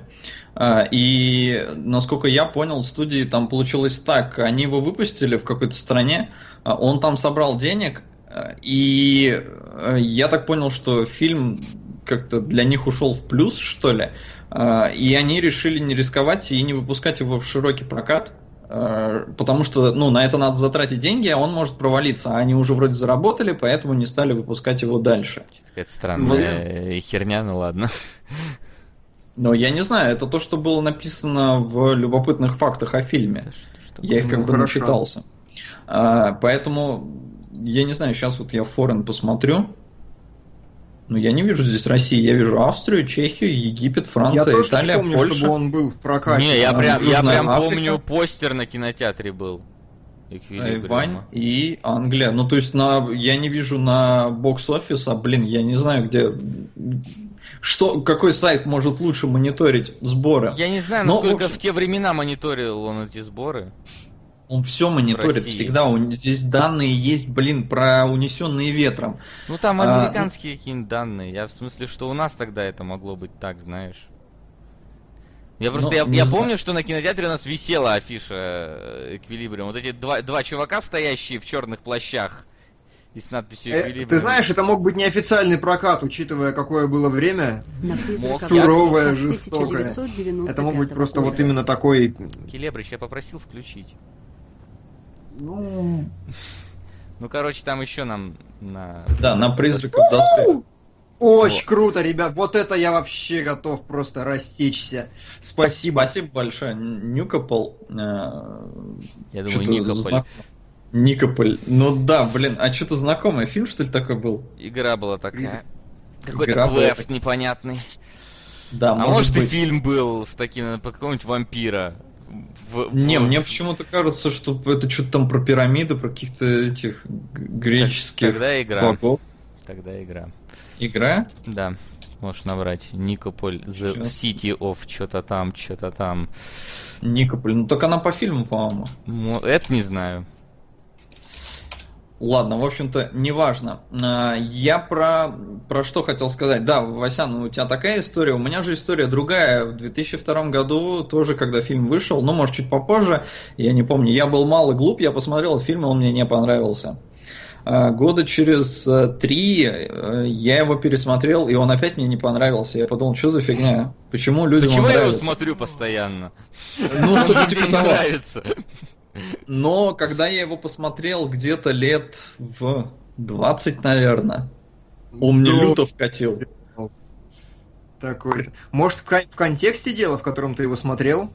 Э, Я не знаю, на что это повлияло, потому что до просмотра вот этого третьего раза, когда он мне понравился, я еще не читал 1984 и 471 градус по Фаренгейту, а, но вот в 20 мне уже зашло. Ну, в 20 ты, может, уже нашел в нем такие, знаешь, отголоски на, э, с- ну, как бы современное общество, ну и не совсем там конечно. Я просто к тому, что но да.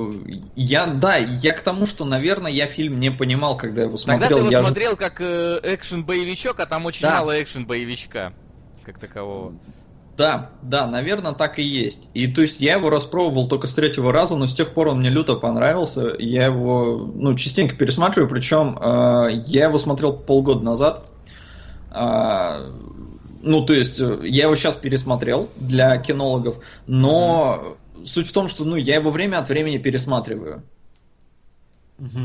То есть настолько он мне зашел. И в этом разрезе э, мне... Ну, то есть, не, я понимаю, почему заговнили критики и почему он нравится аудитории. Это, опять же, мы возвращаемся как раз э, к той, ну, теория, не теория, не знаю, по-моему, так оно и есть. Э, дело в том, что критики более, грубо говоря, начитанные, более прошаренные, а зрители оценивают нравится, не нравится. А, И фильм, если его воспринимать... Ну, хотя не знаю, блин, я читал 1984 и градусы, и несмотря на то, что фильм как бы спер, по сути, все оттуда, сделал, сделал он это довольно грамотно, прикольно. А, Плюс здесь есть Бейл, который охерительно играет. А, И в целом, ну и экшон, и все такое. И мне плевать, на самом деле, что фильм спер эти идеи. А, Он их как бы довольно грамотно воплотил вот в такое кино. А, Но критики его, по-моему, за это и заругали. То есть вот, что он все попер, бла-бла-бла.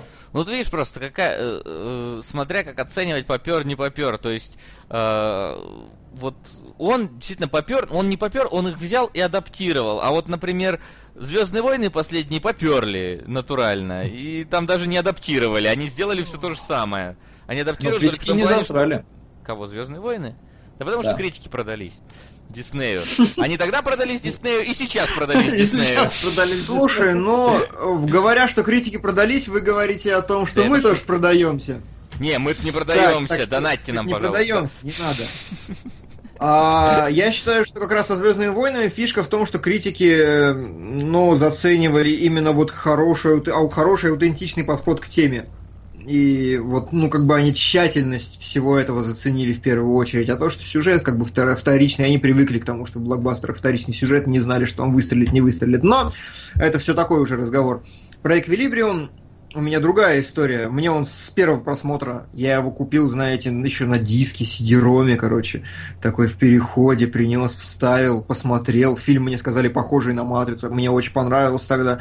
И вот чем дальше я его смотрю, тем он мне меньше и меньше и меньше нравится во всех смыслах. Вот я его последний раз пересмотрел, как раз к этому эфиру, и ну, я уже остался совсем не удовлетворен. Опасно. Не знаю почему. Ну вот сейчас к этому и перейдем. Давайте хоть немножко. Давай, что про А, кино, Макс? Ты, ты- Давай, Я пересказчик э, сценариев. да. а, да. мод А, активирован.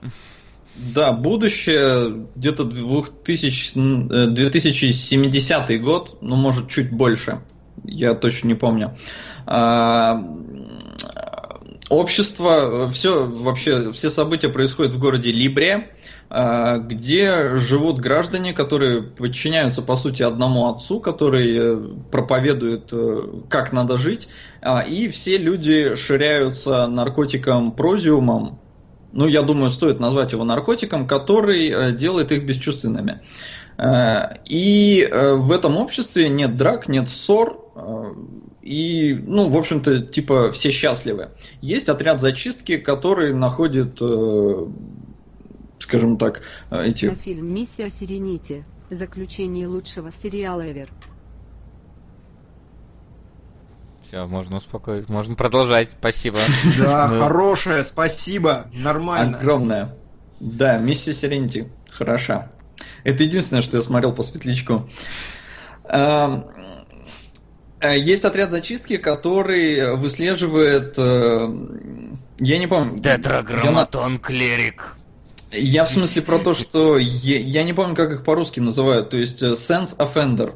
Ну, то есть э, те, те, кто чувствует. Эмоциональные И- преступники. Ну, типа, Ну да, Да, что-то вот Там типа как-то того. так оно, по-моему. За эмоциональное Да. преступление там говорится. А, И они защищают. Ну и, в общем-то, все параллели э, с вышеупомянутыми произведениями, э, то есть «Градусы» и 1984, на которые нам, кстати, закинули тоже. э, Не что забудь еще «Дивный новый мир» и «Мы замячено». А, Просто их я не читал, Окей. За а, кого но мы? хочу. О, о дивный новый мир, и мы Замятина. Мы за... А кто такой Мятин? Замятин, блин, молодец. Замятин! Человек, который в принципе изобрел антиутопию. Это был русский дядечка, который написал Я в каком-то... начале это, века это, еще. это был сарказм. Да. Это как э, этот, как А. его. Как чемоданы это? Тульса Люпера, собственно. Не-не-не, а как тогда Трушка отожгла? С кем она там? Пелевин э, там был. Пелевин. Пелевин, да, вот Пелевин. У меня все что-то Пастернак, Пастер... Ступай аккуратно, Келебро. Ты топчешь наши грезы. Э. Это, сука, преследует вот это, меня. Вот это вот э, всех остановило на секундочку, да? Это потрясающий донат, потому что Келебрич, посмотри, от кого. От Я и кого говорю, вижу? А, это, всё сука, понял, вообще. всё вижу. паук-синокосец меня преследует. А, ну и, в общем-то, да, возвращаясь к отсылкам, я просто не знаю, что там взято из Замятина, что там взято из Дивного мира, но из э, 1984 там взяты, во-первых, дети, которые выслеживают, э, которые типа чуткие, которых тренируют э, для выявления эмоциональных бандитов. Там, опять же, ну вот это образ большого брата, который бдит, здесь он в виде отца, э, огромные телевизоры э, в квартирах людей, и вот как раз э, ребенок там, э, сын главного героя, сидит и втыкает, слушает вообще, что ему говорит отец. Это как бы, я так понимаю, аллюзия на большого брата. А, И, ну, с градусами, понятно, уничтожение книг, ну и всякое вообще, как это называется, искусство посредством огня, сжигания. А, В общем-то, вот в такой антиутопии разворачиваются события. Э, Как я сказал, все принимают наркотик под названием про... про- Наркотик. Прозиум. Это как Прозиум. прозак плюс валиум. Да, да. И, и такое название они выбрали, потому что изначально хотели э, наркотик назвать Либрия, но оказывается, что такой существует на самом деле. Это И тоже назвали так какой-то- город. А, ну да, но в общем лекарства не смогли они так назвать, э, потому что это было бы уже ну, нарушением. Поэтому прозиум.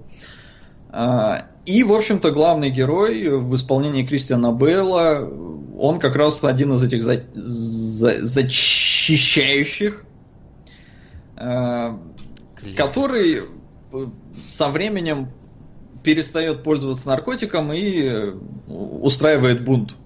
Ну, то есть он, в принципе, свергает э, действующую власть. Мгм. Ну и, в общем-то, вроде я обрисовал, о чем фильм. Ну, да. В целом, да. В целом, в основных этих моментах. Э, Что можно про него сказать теперь? Во-первых, э, мне сперва, когда я смотрел... по- Патроны держите на хороший, плохой, злой от Сереги. Спасибо, Серега. Э, вот. Я люблю нашу аудиторию, она выбирает очень крутое кино всегда. Спасибо. Скажи это свадебной Кроме вазе. свадебной вази, да. И скажите тому, что у вас распутное детство лидирует на следующий. Да. Да и в этот раз были чемоданчики. Ну, ты Да расскажешь. Нормальные Я так чемоданы, понимаю, что чемоданчики в сравнении с распутным детством это шедевр. Нормальные чемоданы, отстаньте от них, вы просто ничего не понимаете. Да, я понимаю, что... Расскажешь потом. Ну, так я вот. постоянно говорю, что я не апеллирую к этому аргументу, но, как бы, по-моему, Ну, хороший. апеллируешь, Ладно, на самом да. деле. Вот, а- о чем я там врал до этого? А, про то, что когда в первый раз смотрел, мне показалась очень странной манера ведения боя, которую кл- кл- клерик использует. То есть он такой встает в центре ме- между всеми и начинается вот, вот, вот так вот ру- руками в разные стороны стрелять, ну, в смысле, пистолетами в разные стороны стрелять. Это казалось, ну что, сложно в него что ли попасть, но мне нравится, что фильм это объяснил потом. То есть там, что типа самые А. выбираются траектории, по которым, э, ну, типа... Ну, я более того стреляют. скажу. Но выглядело это стильно, но вот поначалу задав- возникали вопросы. Не знаю, у меня не вызвало. Мне сразу показалось очень стильно. А, И, опять же, любопытные факты. Теперь от Солода, а не от Келебрича. И я постараюсь не обосраться по фактике. А, Старайся. э, Способ ведения боя, который назвали ганката, его придумал как раз режиссер Курт Вимер, э, вроде как со своим другом. А, И в фильме ганката несколько иная, чем ее хотел видеть На фильм «Дом. Милый ад». У меня было безвыходное положение, и мне пришлось его смотреть. Я хочу, чтобы вы разделили мою участь. Это название? Видимо, да. Хорошо. Дом, Дом милый ад. «Милый ад». Судя по всему, да. И э, Курт Вимер просто хотел сделать э, ведение боя более плавным. Э, но, как мы видим, вот в первой же, например, сцене, да, Плавности где Бейл там начинает... вообще нет, там наоборот очень Да. резкие движения. Да. И вот это как раз его друг хотел. И Курт Вимер э, в итоге сказал, что наиболее э, как бы идеальная ганката, которую он себе представлял, она есть в фильме «Ультрафиолет». Какое-то говно с Милой Йовович, Я, насколько кстати, я помню. смотрел. Я его тоже смотрел, я даже хайпил какое-то время вокруг него, но потом я такой, ёп, зачем? Как? Почему вообще это кино существует? Но И вот- э, после, после, после ультрафиолета режиссера выгнали, короче, из кинематографа, судя по всему. Потому что у него вот эквилибриум, ультрафиолет и все, и, и пошел нахер отсюда. ты Он, чё? э, он снимать перестал, он пишет сценарий. А, ну снимать, да, снимать перестал Ему, зап- ему запретили снимать, все, уходи. Или он сам разочаровался. Мне, вот, кстати, я заметил один очень, очень интересную такую сцену. Я не знаю, насколько она может быть очевидна, но вот я вот при вот недавнешнем только просмотре об- заметил такой момент. Э, сцена, где жену главного героя забирают э, как раз э, ну, за эмоциональное преступление. Вот э, ты Мгм. заметил, как она снята? А как она снята? А там вот я, ну вот как мне показалось, там же идет этот, я не знаю, можно ли там сказать шот-реверс шот, потому что показывают одного, второго, ну, по поочередно их. Вот, когда показывают Бейла, картинка очень четкая и практически бесцветная. То есть ты видишь наличие цвета, но ты его не ощущаешь. Как только нам показывают его жену, картинка яркая, цветная, но очень размытая. И, Ну да, и хорошо. каждый раз, Да, когда там переключается, можно заметить, как оно меняется. И потом она, когда целует его, он тоже, вот в этот момент картинка тоже яркая и цветастая. И то- там и он, и она в этот момент э, в кадре. То есть как бы нам показывают, что вот он, вот он бесчувственный, да, и вот у него все четко. Когда ты без чувств, у тебя все четко, но при этом Ну да, мир хорошо. без красок. А когда вот ты как раз с чувствами у тебя вот они влияют на восприятие твоего мира, но при этом у тебя вот а, жизнь она яркая. Ну вот как, Ну как- да. э, у него вот этот момент я просто подметил. Вот мы, поскольку начали теперь в фильмах вот так копаться, и вот эти вот все... Не, не могу не сказать, что не благодаря Кирилле Брычу это все, как минимум, обсуждается и начинает подмечаться, вот. Поэтому я вот как-то заметил, что оно именно снято вот... вот Ну да, да, вот все вообще шоты, которые сняты в прошлом у него, особенно касательно жены, они все сделаны вот с таким. Вообще, в принципе, это эффект немножко блюровый. А, нормальная практика, когда снимают воспоминания хорошие, их очень часто вот так разблюривают и видишь, делают более в том, что не насыщенными. Но да, воспоминания. но вот что вот что вот в, В одном этой воспоминании сцене, оно вот так вот прыгает. Да. Да, вот это очень круто, я этого не заметил на самом деле. а, Хорошо. Было. Я заметил другую особенность, которую прям вот реально на этот раз заметил и полез читать, и действительно так. А, В фильме, фильм с рейтингом R, но в нем в начале практически нет крови, но с каждым следующим убийством крови все больше, больше, больше, больше, больше, и в конце Мгм. крови до хера. И э, эта динамика, она заметна, если ты обращаешь на нее внимание. И действительно, то есть в начале э, фильма герой бесчувственный, но как только он начинает чувствовать, крови становится все больше, больше, больше, больше. И, ну, это специально так сделано, но внимание я обратил, вот, я не знаю, с пятого или шестого просмотра. Да, очень круто. Я Мгм. тоже было, действительно. Вот, но давайте попытаемся разобраться, а почему фильм-то заговнили в итоге критики? Ну, то есть Так у критиков очень низкое. Ну, ты сказал просто про то, что надергано. Да? А да, у него же всё. надергано и все. вопрос, знаешь, в чем? Еще я слышал такую теорию, что фильм очень сильно провалился в прокате из-за слогана, и из- из-за позиционирования. Потому что э, был, значит, такой факт, что рекламный слоган этого фильма был Забудьте про матрицу». матрицу. Как бы и все. И как бы когда ты идешь на фильм с таким названием, ты чего-то, соответственно, ждешь. Но Эквилибриум очень дешевый.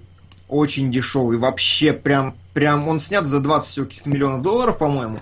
И вот сейчас на этом просмотре я это, мне это очень сильно бросалось в глаза, потому Да, что... там 3D-эффекты такие прям, что это... 3D-эффекты прям полная параша. Привет заставки сделан... с видеоигр э, времен начала 2000-х. Да, и в принципе на уровне декорации и всего остального, ну как бы такой вот минимализм, он, ну, а по-моему, он очень... Не знаю, Келебрич, я сейчас на MDB зашел в э, слоганы фильма, и ты уверен, что такой слоган не был только в России? Не, он на английском ну... прям Forget about Matrix он был. Да? Просто я здесь я всего... вот на, на этом, на а, афиши вот видел, когда искал фильм. А, и я напомню, что мы обсуждаем Эквилибриум, а то народ, видимо, только присоединяется или потерял ход мысли. Эквилибриум 2002 года. А, три mm-hmm. слогана, которые я вот вижу на MDB, например. Поддержу да? призрака в доспехах. Даешь разборы шедевров аниме в кинологах. Спасибо большое. Огонь, огонь, огонь, огонь, да. огонь. Наконец-то. Давайте распут... уберите распутное детство, пожалуйста, подальше. Хватит. Я... Сначала пос... подумал, что желаю вам страданий. Но я же классный парень. Вы можете в этом убедиться, посмотрев мои репортажи на stopgami.ru. А донат мой на воскрешая мертвецов с Кейджем под режиссурой Скорсезе. Один из моих любимых фильмов вообще. Обратный слэш ноль. Ленчик ворвался просто как, как боженька. Да, ура! Мы не смотрим распутное детство еще. Нет, подожди, подожди, тут еще может. Так рано не радуйся. Но да, да, пока что все хорошо. Спасибо, Леня, ты классный. Смотрите все репортажи обязательно. Отличные репортажи, прям отвечаю. Потому что сам делал. Леня делал. Да, молодец, все нормально. Да, давайте, народ. А то что, а... мы просто так, что ли, за границу все ездим? Чтобы потом все, все это не смотрели, давайте. Но продолжаем. Да, я а... сейчас нашел, по-моему, Forget the Matrix. А, сейчас на плакате, да. А, я а нет, стоп, стоп, стоп, стоп, стоп, стоп, стоп. Forget the Matrix это цитата. Это цитата из какого-то издательства. Это не слоган фильма. А, но как бы он, э, это была базовая вещь, от которой отталкивалась пиар-компания. Вот как это было устроено. Ну да, да, раз они как бы на афишу это поместили, то да. Но это вот мнение какого-то человека. А с другой стороны, разумеется, поскольку «Матрица» вышла в 2000-м, а это 2002 год, э, сравнение с ней было неизбежно. Э, и, ну, разумеется, на этом... Я знаете, что хотел вообще, да, а, концептуально, в принципе, посмотреть. А, фильм-то о чем? А, он вот как раз тот фильм, который выполнен абсолютно по канону того, как нужно правильно писать сценарий. Потому что это прям вот, которое путешествие героя, которое я уже упоминал, начинается с э, одной ситуации, прям, ну то есть вот герой, который вот ему хорошо, э, он в своей зоне комфорта, и тут происходит некое м, приглашение Шон, к приключению. Происходит Шон Да, да, проис... нет, смотри, причем как, а, это прослеживается в очень многих фильмах, действительно, и так всегда устроено, как правило, устроено. Герой сначала должен от, отказаться от приключения, и Шон Бин, это как раз оно и есть, это первая фаза истории, когда... Э, ну, главный, главному герою подсовывают, типа, тебе пора, а он говорит, нет, то же самое было с Ханом Соло в Звездных войнах, когда он говорит, нет, ребята, я с вами вот только до еще чего-то. И так в очень-очень-очень многих фильмах. Также было, по-моему, в Нолановском начале, когда не сразу соглашается Ди Каприо на то, что ему предлагают. Ну, как бы такой нет и, и нет. Вот, потом начинается вторая фаза, и уже начинается как раз перерождение героя, причем здесь это очень наглядно видно прям очень чистенько все прописано, как он от и до э, проходит свой путь, и в конце он достигает некого успеха. А, я считаю, что эта история, вот, вот этот формат, он абсолютно понятный, он кристальный, он хороший, он удобный, и зрители, когда видят такую чистую историю, она, как правило, им нравится. Ну, то есть она, она просто вот очевидная, она хорошо воспринимается. И большинство шедевров культовых сняты по примерно тем же формациям. И поэтому, в том числе, зрителям очень фильм понравился, что он эту нормальную, стандартную, но нормальную историю красиво выстраивает от и до, и это его достоинство. Вне ну и плюс сомнений. это борьба вроде как за справедливость, а все мы знаем, что люди это любят. Мерзкие людишки да. это любят. А, и возвращаясь э, к Шону Бину, я, еще парочка любопытных фактов. 200 человек предло- предлагали вообще, баллотировались на эту роль, как бы странно это пробовались, пробовались на эту роль, а, а потом пришел Шон Бин и все, и как бы взяли говорили, насколько я прочитал. Да. А изначально э, роль э, Джона Престона и режиссер, ну и сценарист Курт Вимер, он хотел, чтобы играл Кристиан Бейл, но Кристиан Бейл не мог, и Курт Вимер начал ломаться, думал отдать роль э, Доминику Перселу, который Линкольн из «Побега», э, но в итоге не отдал. Э, у Персела там есть небольшая, небольшое камео в начале фильма, он там как раз один из э, повстанцев, э, которого Бейл убивает. Но, по сути, только Бейлу предложили эту роль, вот прям предложили. Слушай, сейчас, сказали. Макс, что-то стало совсем плохо. Давай я перезапущу сейчас э, роутер себе, и мы вернемся. Потому что народ уже даже пишет, что лагает, и у меня прям все красное. Да, ну, да, хорошо. И давай. потерь за последнее время прям. Мы много. сейчас вернемся. Сейчас все вернемся, буквально минутка, да. Что станет?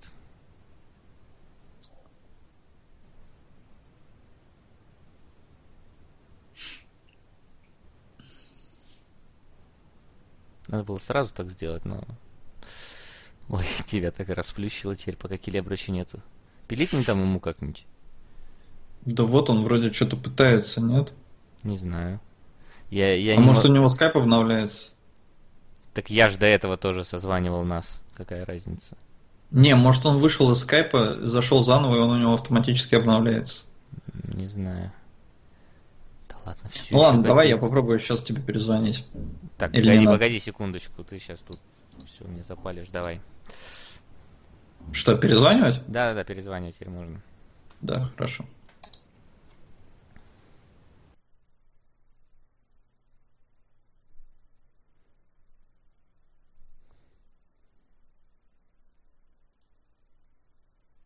Алло.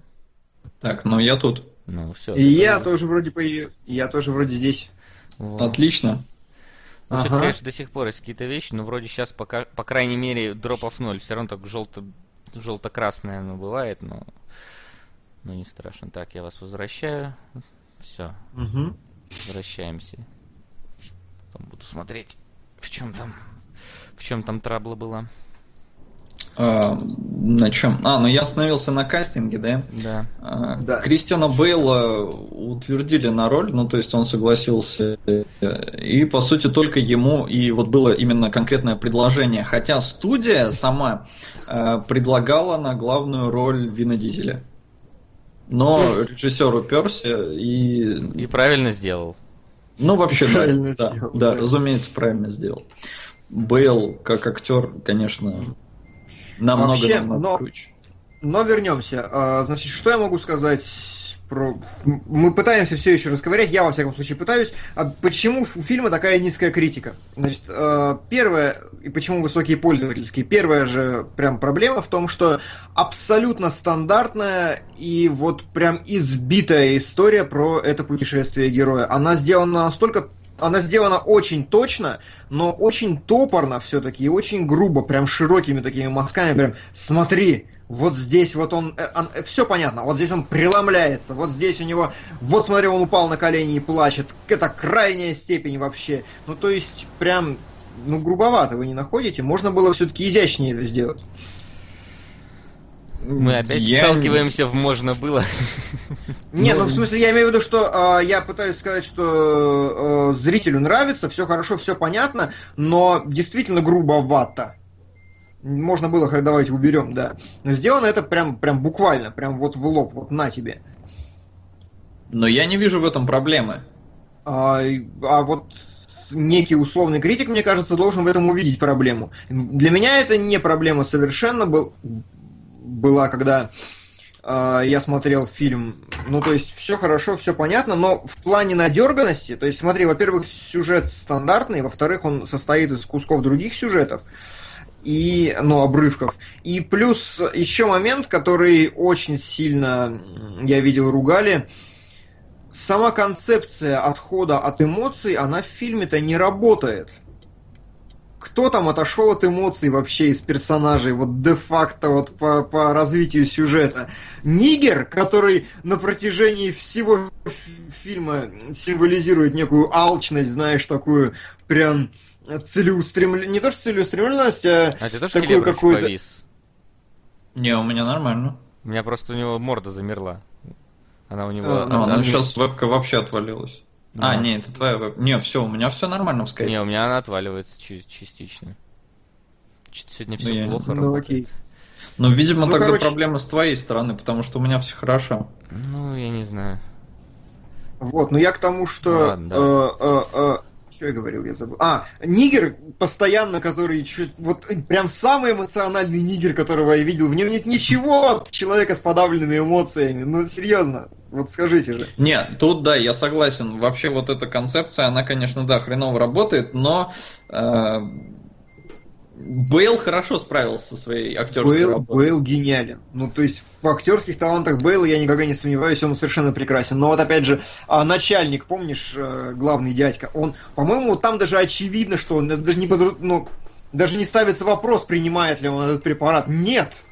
Он орет постоянно. Он, он прям, прям дико нервный. Он говорит, вы меня выбесили, вы меня расстроили, там, не подводите меня, хлопает руками по столу. Ну, то есть, кто еще остается вообще из э, из персонажей-то. Ну, сын его, ну, сын его. То... Девочка у него, по-моему, с самого начала фильма угорает, там улыбается и был, смотрит такой, типа, ВТФ вообще и игнорирует. Не, ну там, да, там странно, просто не совсем понятно, что считать за именно эмоцию, потому что и там и Бейл немножко улыбался, по-моему, в какие-то моменты, и расстройство на их лице было видно, но просто вот Бейл, он как актер затащил в этом плане, потому что, Очень. когда его спрашивают, там, вот твою жену убили, что ты, как ты чувствовал себя в этот момент, и на его лице действительно полное непонимание, что значит, как я себя чувствовал. То есть он именно вот актерски передал э, ноль эмоций. Угу. Э, и вопрос, э, когда э, заключенная э, любовница как раз Шон, э, Шона Бина, Шона Пена хотел сказать, э, она спрашивает его, почему ты живешь, ради чего ты живешь вот здесь Бейл опять затащил чистой игрой, потому что полное такое непонятие, ну, как бы он же не чувствует, и вот он, я живу, я живой э, для того, чтобы защищать, э, там, хранить порядок и все такое. А, но в целом, да, согласен, претензия вполне такая понятная. У меня еще вот какой, э, честно говоря, столько раз смотрел фильм, я все время этого не понимаю до конца. А в момент, когда он подменил пистолеты и подставил в итоге этого Черномазова. Mm-hmm. Да. Был такой а, момент. За что Черномазова берут? За что его уводят?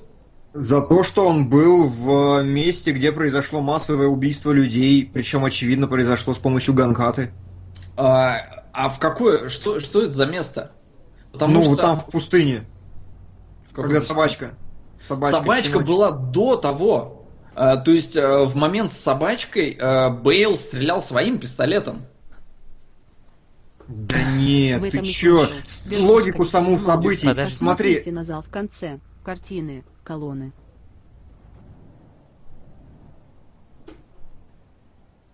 Верхушка не принимала, говорят, смотрите. Так верхушка не принимала, э, это как бы в фильме в конце говорят открытым текстом, но это понятно изначально по его поведению, мы об этом. Да. Мы о том, что, э, ну, по некоторым персонажам сразу видно, а, а по Нигеру есть ощущение, что он не принимает, потому что он себя ведет эмоционально. Поэтому, да. как бы... Блядь, меня вообще этот Нигер позабавился, он, он, он, он столько ки кичился, да, такой прям крутой, все, да я на тебе карьеру сделаю, как лох просто слился в самом конце. Ну, я мне думаю, это режиссерская фишка такая. Ну, фишка, да, ну, так, То есть так это, нелепо. знаешь, это из серии, как э, Индиана Джонс, там этот чувак там что-то крутил меч, а он его тупо взял и застрелил. То есть Но это, нет. по-моему... Да. Да. Это, по-твоему, что? Не, ну это, по-моему, просто так, совершенно точно такой же прием. Гораздо более нелепым мне показалась финальная драка с боссом. И вот это прям уже отстой. Ну, то есть, когда герой сталкивается с главным вообще вот, вот всем в своей жизни, э, с главным противником, внезапно оказывается, что толстенький мужичок, клерк какой-то, политик, ганкатой-то пользуются не хуже, чем, оказывается, все эти. Это абсолютно никак, ну, это логически никак не обосновано. Зачем? Как? Ну что? То есть реально говорят много на протяжении всего фильма, типа, Кристиан Бейл лучший вообще ганкатовец там в истории, он такой весь из себя прекрасный. Но он же у вас там супер итоге.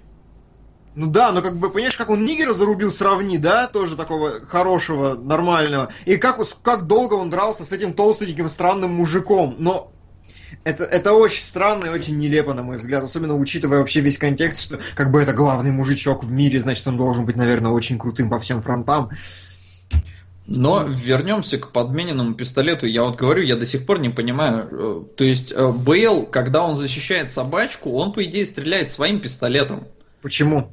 Ну, потому что на этот момент у него свой пистолет, он еще не подменял, он еще не было еще сцены э, с Нигером, не было еще сцены расстрела заключенных. Так погоди, не та сцена расстрела заключенных, а стрела, сцена расстрела как раз собачек.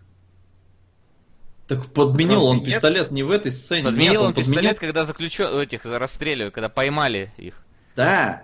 А, А эта сцена тогда после да, собачки. тогда раньше. То есть я вот действительно этого, вот этот момент я не понимаю, за что уводят негра. Блин, То есть, ну, либо я что-то напутал, но, блин, сколько раз смотрел, действительно ощущение, что негра берут за то, что вот э, в момент с собачкой. Не, в момент с собачкой. Ну да, слушай, да. Блин, что-то действительно с так. клебровской вебкой происходит. Он прям вообще не двигается у меня. Ты Ну, у нормально? меня Да, сейчас тоже начало У меня лагать. 6 FPS, действительно. Ну, Но как- закрой и перезапусти. Ну, в смысле, выключи, Выключи видео нам посылать и включи.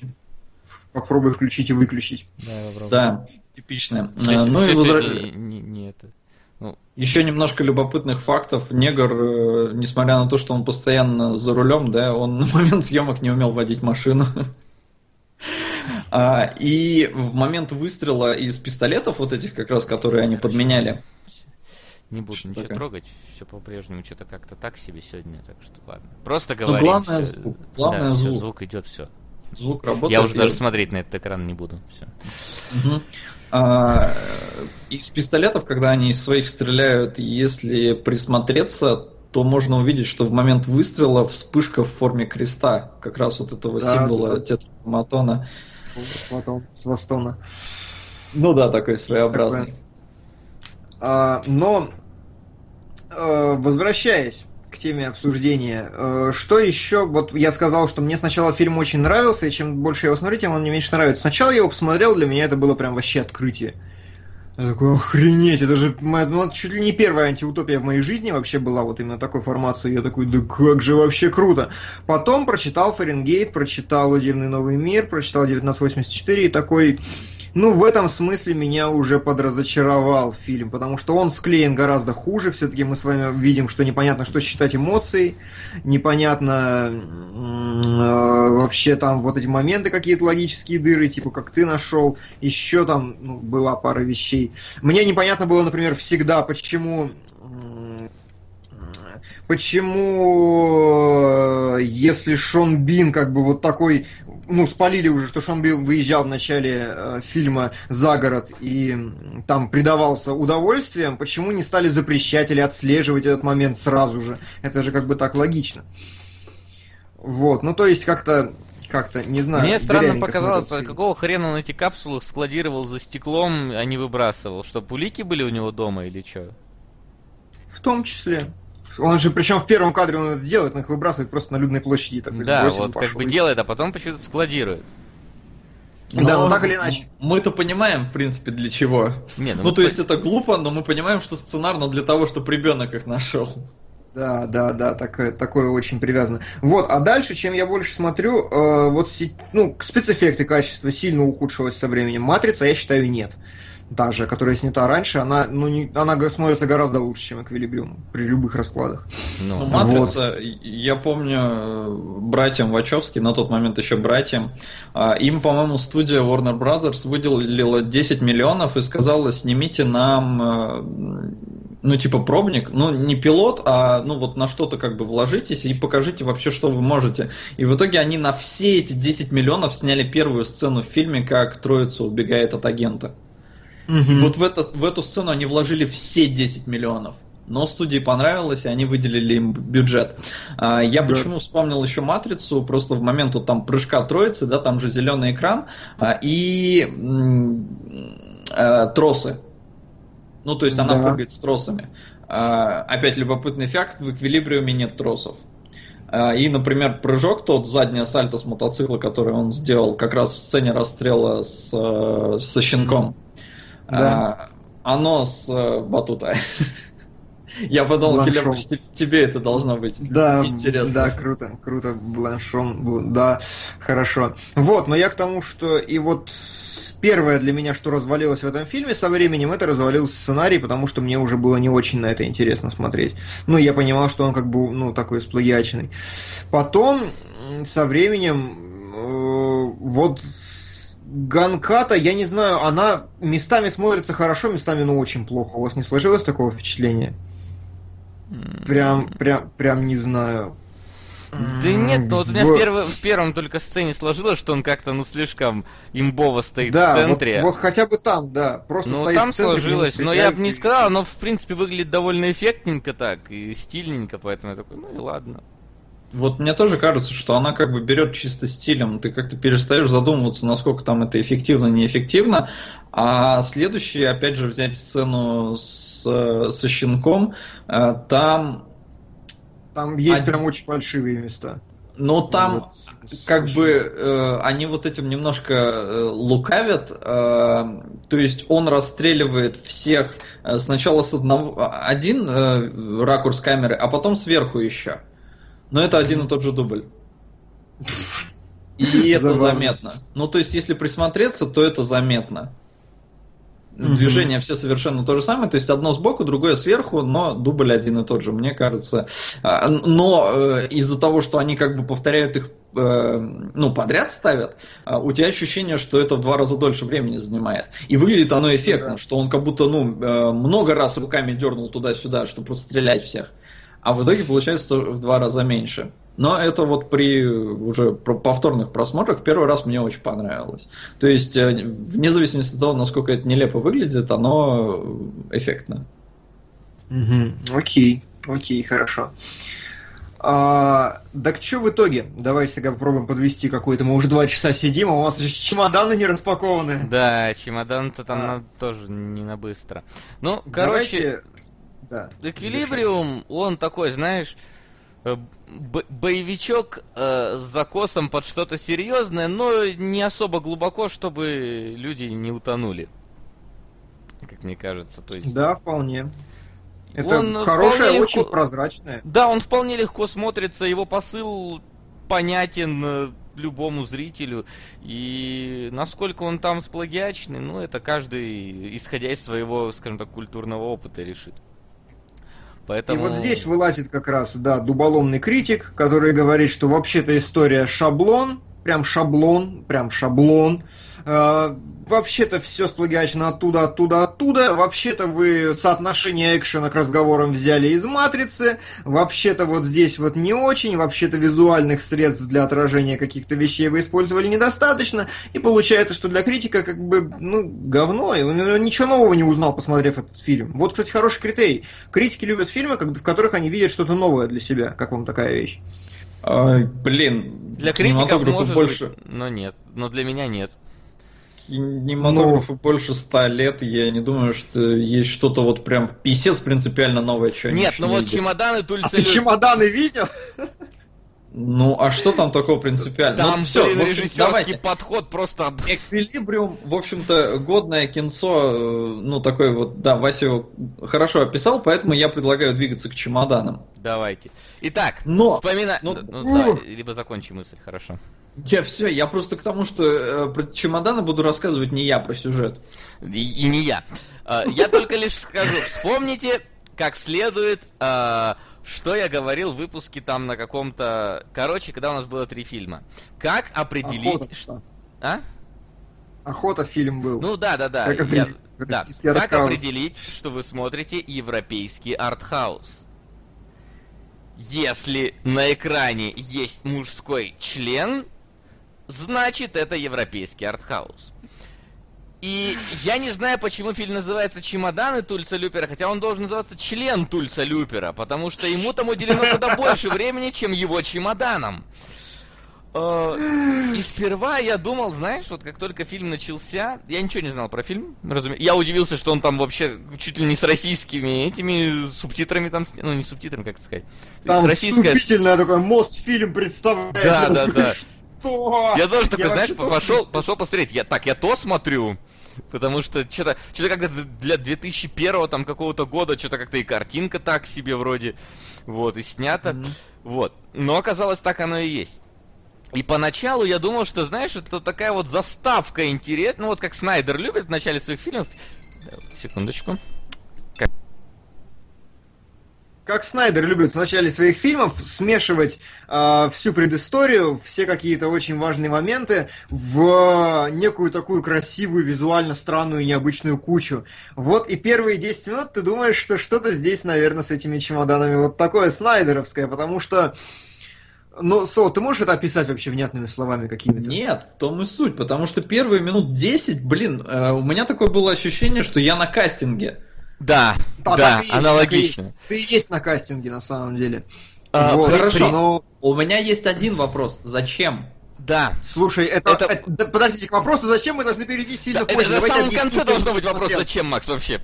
Я Давайте говорю, объясним тем, кто да, давай. Да, ну или ты, давай, объясни чем, тем, кто ну, не... я это... хочу объяснить тем, кто... Понимаете, это, это невозможно описать словами этот фильм. Это вот у вас мозг через ухо вытечет, если вы не пробовали, Сейчас очень интересный кадре у меня Келебра замер. Он такой, знаешь, глаза зажмурил, руки у этого, и вебка повисла. Как будто у него мозг повис в эту секунду. Поверь мне, так и было. То есть, смотрите, вступительная сцена, это значит три экранчика вот таких растянутых, где дети бегут по какому-то прям по сцене, прям по сцене, а, и орут одно и то же, перебегая, знаете, через какой-то... Они не просто орут одно и то же, одно и то же накладывается друг на друга, что вообще ни хрена не понимаешь. Да, то есть из разряда, давайте, давайте, давайте, давайте сделаем вот Э, точно так же, как было вот фильм, давайте. Я фраза, короче, давай пойдем играть, давайте, вот я буду говорить, Со, Келебрич потом подключится и Соло, давайте. Давай пойдем играть, давай пойдем играть, давай пойдем играть, давай пойдем играть, давай пойдем играть, давай пойдем играть, давай И вот, вот так вот оно и выглядит. Да. Да, и при этом... Вот три экранчика, как у нас, и вот так вот звук. И дети, причем сверху надпись чемодана Тульса Люпера, и на фоне полупрозрачно кадры войны такой, знаю, Первой мировой, и дети вот так вот бегут, и ты такой, что? Ты думаешь, что это странное вступление, но нет, потом хуже, хуже и хуже и хуже. Э, экранчиков становится 12, на них 5, 12 Война это говорят, зло, ее надо притоптать, война это зло, ее надо притоптать, война это зло, ее надо притоптать. Война это зло, ее надо притоптать. Я такой, да. И понимаете, и вот сначала ты смотришь, ты не понимаешь, что ты смотришь, потом ты понимаешь, зачем ты это смотришь, потом ты не понимаешь, зачем тебе порекомендовали это смотреть. И, и весь фильм сделан так. Как есть сцена, узенькая становится полосочка, такая прям узенькая, там стоят люди на фоне какие-то типа псевдонацистские знаки, они обсуждают про то, как правильно лизать мороженое. Один человек заставляет окружающих лизать мороженое. Справа а слева начинают чтобы... какие-то, короче, документы внезапно проскакивать. Да, документы. Потом, короче, укрупнение того, что в кадре немножко накладывается сверху. И, и, и, и ты такой, ё, и это маленький экранчик посередине того, что происходит действительно в кадре. И сверху написано «Чемоданы Тульса Люпера», глава вторая. Да, да, да, да. А слева и справа сценарий, короче. Судя по всему. А есть такой момент, где-то на второй третьей или на третьей третьей уже, где реально а, сцену показывают себе, потом повторяют еще раз, но на экране сценарий в это время прописан. Тут те же самые реплики не произносят. Они вообще есть такая фишка, что они многократно повторяют одно и то же. Я даже более того скажу, у меня есть одна теория, и я думаю, она имеет право на жизнь. Угу, давай. А, поскольку в фильме а, действительно постоянные повторения, если вы заметили, там очень часто а, фигу, фигурирует цифра 3. А, в начале в кастинге там три, например, женщины, в моменты пояснения как будто неких историков, там три камеры одного и того же человека с разных ракурсов. Три, три, три, три. И очень часто слова, например, тоже повторяют по три раза. А, причем, ну, вот этот эффект, я не знаю, Келебрич, ты, наверное, должен будешь объяснить, зачем это, потому что, на мой взгляд, повторение три раза, оно э, предлагает тебе следующее. Оно может э, донести до зрителя какую-то мысль более внятно, то есть прям вдолбить ее. То есть вот как из серии вот эту вот войну, там ее надо затоптать. А, и чаще да. всего, опять же, все это возвращается к трем. А, но в чем как бы проблема? Проблема в том, что когда ты повторяешь одну и ту же фразу три раза, ты увеличиваешь хронометраж фильма на три раза. Я поэтому думаю, у фильма как бы три части. Но, но нет.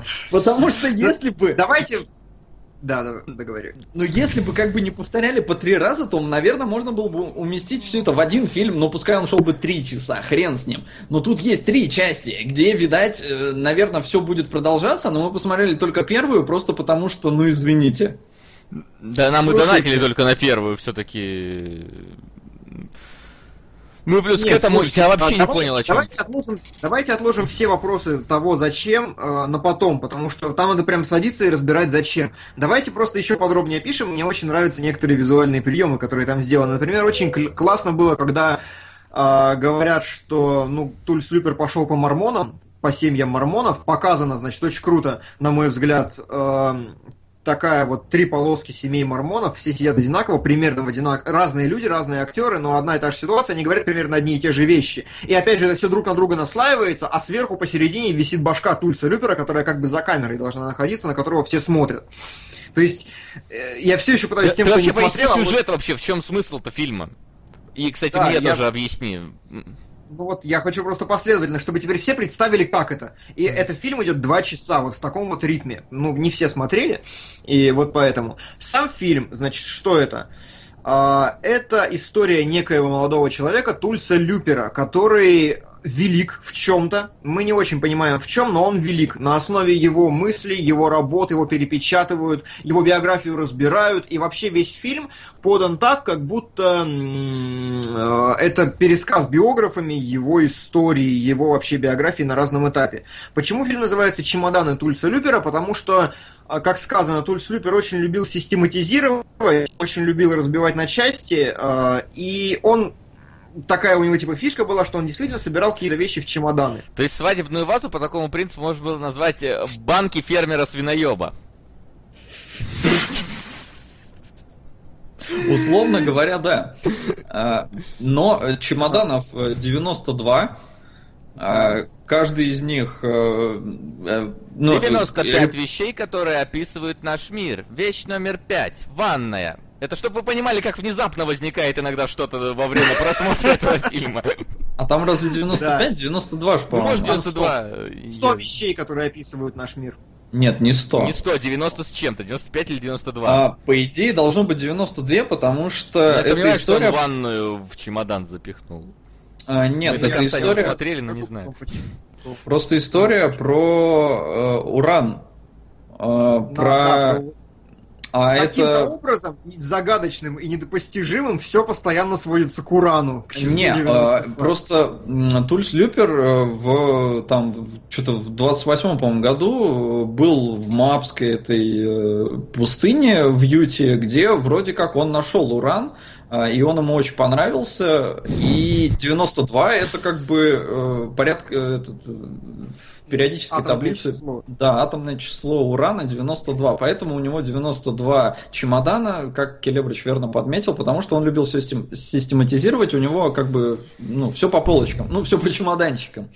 Да, но и вот э, история рассказывается как раз о том, что он начал там-то ребенком, потом он поехал в Маавскую пустыню, затем, затем, потом э, исторически все пришло к нацизму, и что-то он там делал в нацизме. Завершения в этой истории нет, потому что фильм это реально э, шестичасовое кино. Это не три разных фильма, это шестичасовое кино, которое разбито на удобство, просто как, ну, типа телеформат, ну, телесериал. Чтобы... Ну, «Властелин колец» но... немножко кино, но в целом да. Немножко целом, кино, да. да, действительно, в отличие немножко, от этого. Но отличие фильмы от этого, показывали это с большой задержкой, ну не с большой задержкой, но как бы их не, под... не сразу выпустили все три. Потому что первый вышел в 2003, А, ну да, но я к тому, что это не... Мы не можем ничего сказать про то, чем кончилась история, или еще что-то. Там история только начала развиваться, по сути. Если вообще ну... была история, которая развивалась, об этом тоже нельзя быть уверенным. Нет, ну история вроде бы есть. Я говорю это про вот Тульс Люпер, который... Э, выдуманный персонаж, который попадает... Э, участвует в настоящих событиях. А, то есть, э, ну, какие-то действительно исторические события, он как бы вписан в историю. Вымышленный персонаж вписан в историю, всем нам знакомый. То есть там и э, нацисты, и мировая война, там и про первое упоминание, и про вторую наверняка что-то будет, но мы до нее не досмотрели. А, и просто на Википедии написано, что фильм заканчивается мистическим э, исчезновением у Берлинской стены в 89-м. То есть, ну вот про, про такого персонажа. И в целом история-то вроде бы, ну, даже любопытная. То есть персонаж такой любопытный. Но вот способ подачи, вот весь этот мозговынос, весь этот тройной э, голландский штурвал, который крутит... Э, а голландский режиссер. штурвал там крутится.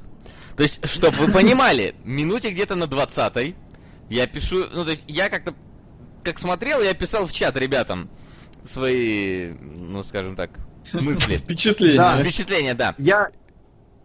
Все, ты. Да, прости, я, я тоже прелюдию немножко скажу. Ну давай, скажи, конечно.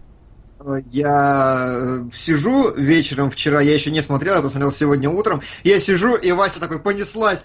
Такой, о господи, что это такое? Куда? А, нет, член! И опять крупный план члена! Что, что за... Я сижу, думаю, так, все завтра будет хорошо, судя по всему. Потому что там реально, там в какой-то момент показывают тебе, как моется какой-то жирный чувак, и он как бы прикрывает свой член. Я такой, о, вот, началось. И, ну, я, ну, я как-то подумал, что как ну, как в охоте будет, что, ну вот, окей, показали чуть-чуть и ладно, совсем чуть-чуть. Вот. Но потом, значит, э, Тульс Люпер стоит перед семьей мормонов э, за то, что он там поэтовал, подглядывал за телочкой, которую сиськи тоже показывают, что плюс. Вот. А, но внезапно встают, значит, э, мужчины этого семейства, подходят к Тульсу Люперу, снимают с него штаны, снимают с него трусы, ты вот видишь член, то есть я даже вообще никак не пытаются камерой скрыть его, он просто стоит, э, э, ну, нет, он не стоит, конечно, но, но нет. супер стоит, да. И тебе показывают, и они такие, и там пчелы летают такие, а давайте намажем его медом. И они мажут, короче, ему медом паховую область, и ты на это... И, и ничего вообще, камера не месте, вот показывают вот это вот, вот все. И ты такой, вот, минуту, полторы может длиться эта сцена. И ты смотришь на это. А следующая сцена, он привязан к кактусу, без штанов, по-прежнему с членом наголо. И с ним разговаривает мужик про уран. И, и потом крупный план на этот член. И я такой... Нет, там не было крупного плана. Был крупный, ну относительно крупный. Нет, там, есть... камера, там ни с того ни с сего камера показывала его лицо, но взяла такая, свалилась, такая... Ну да, свалилась, но относительно крупно показала. Я, я, я не готов был к такому крупному, на самом деле, плану.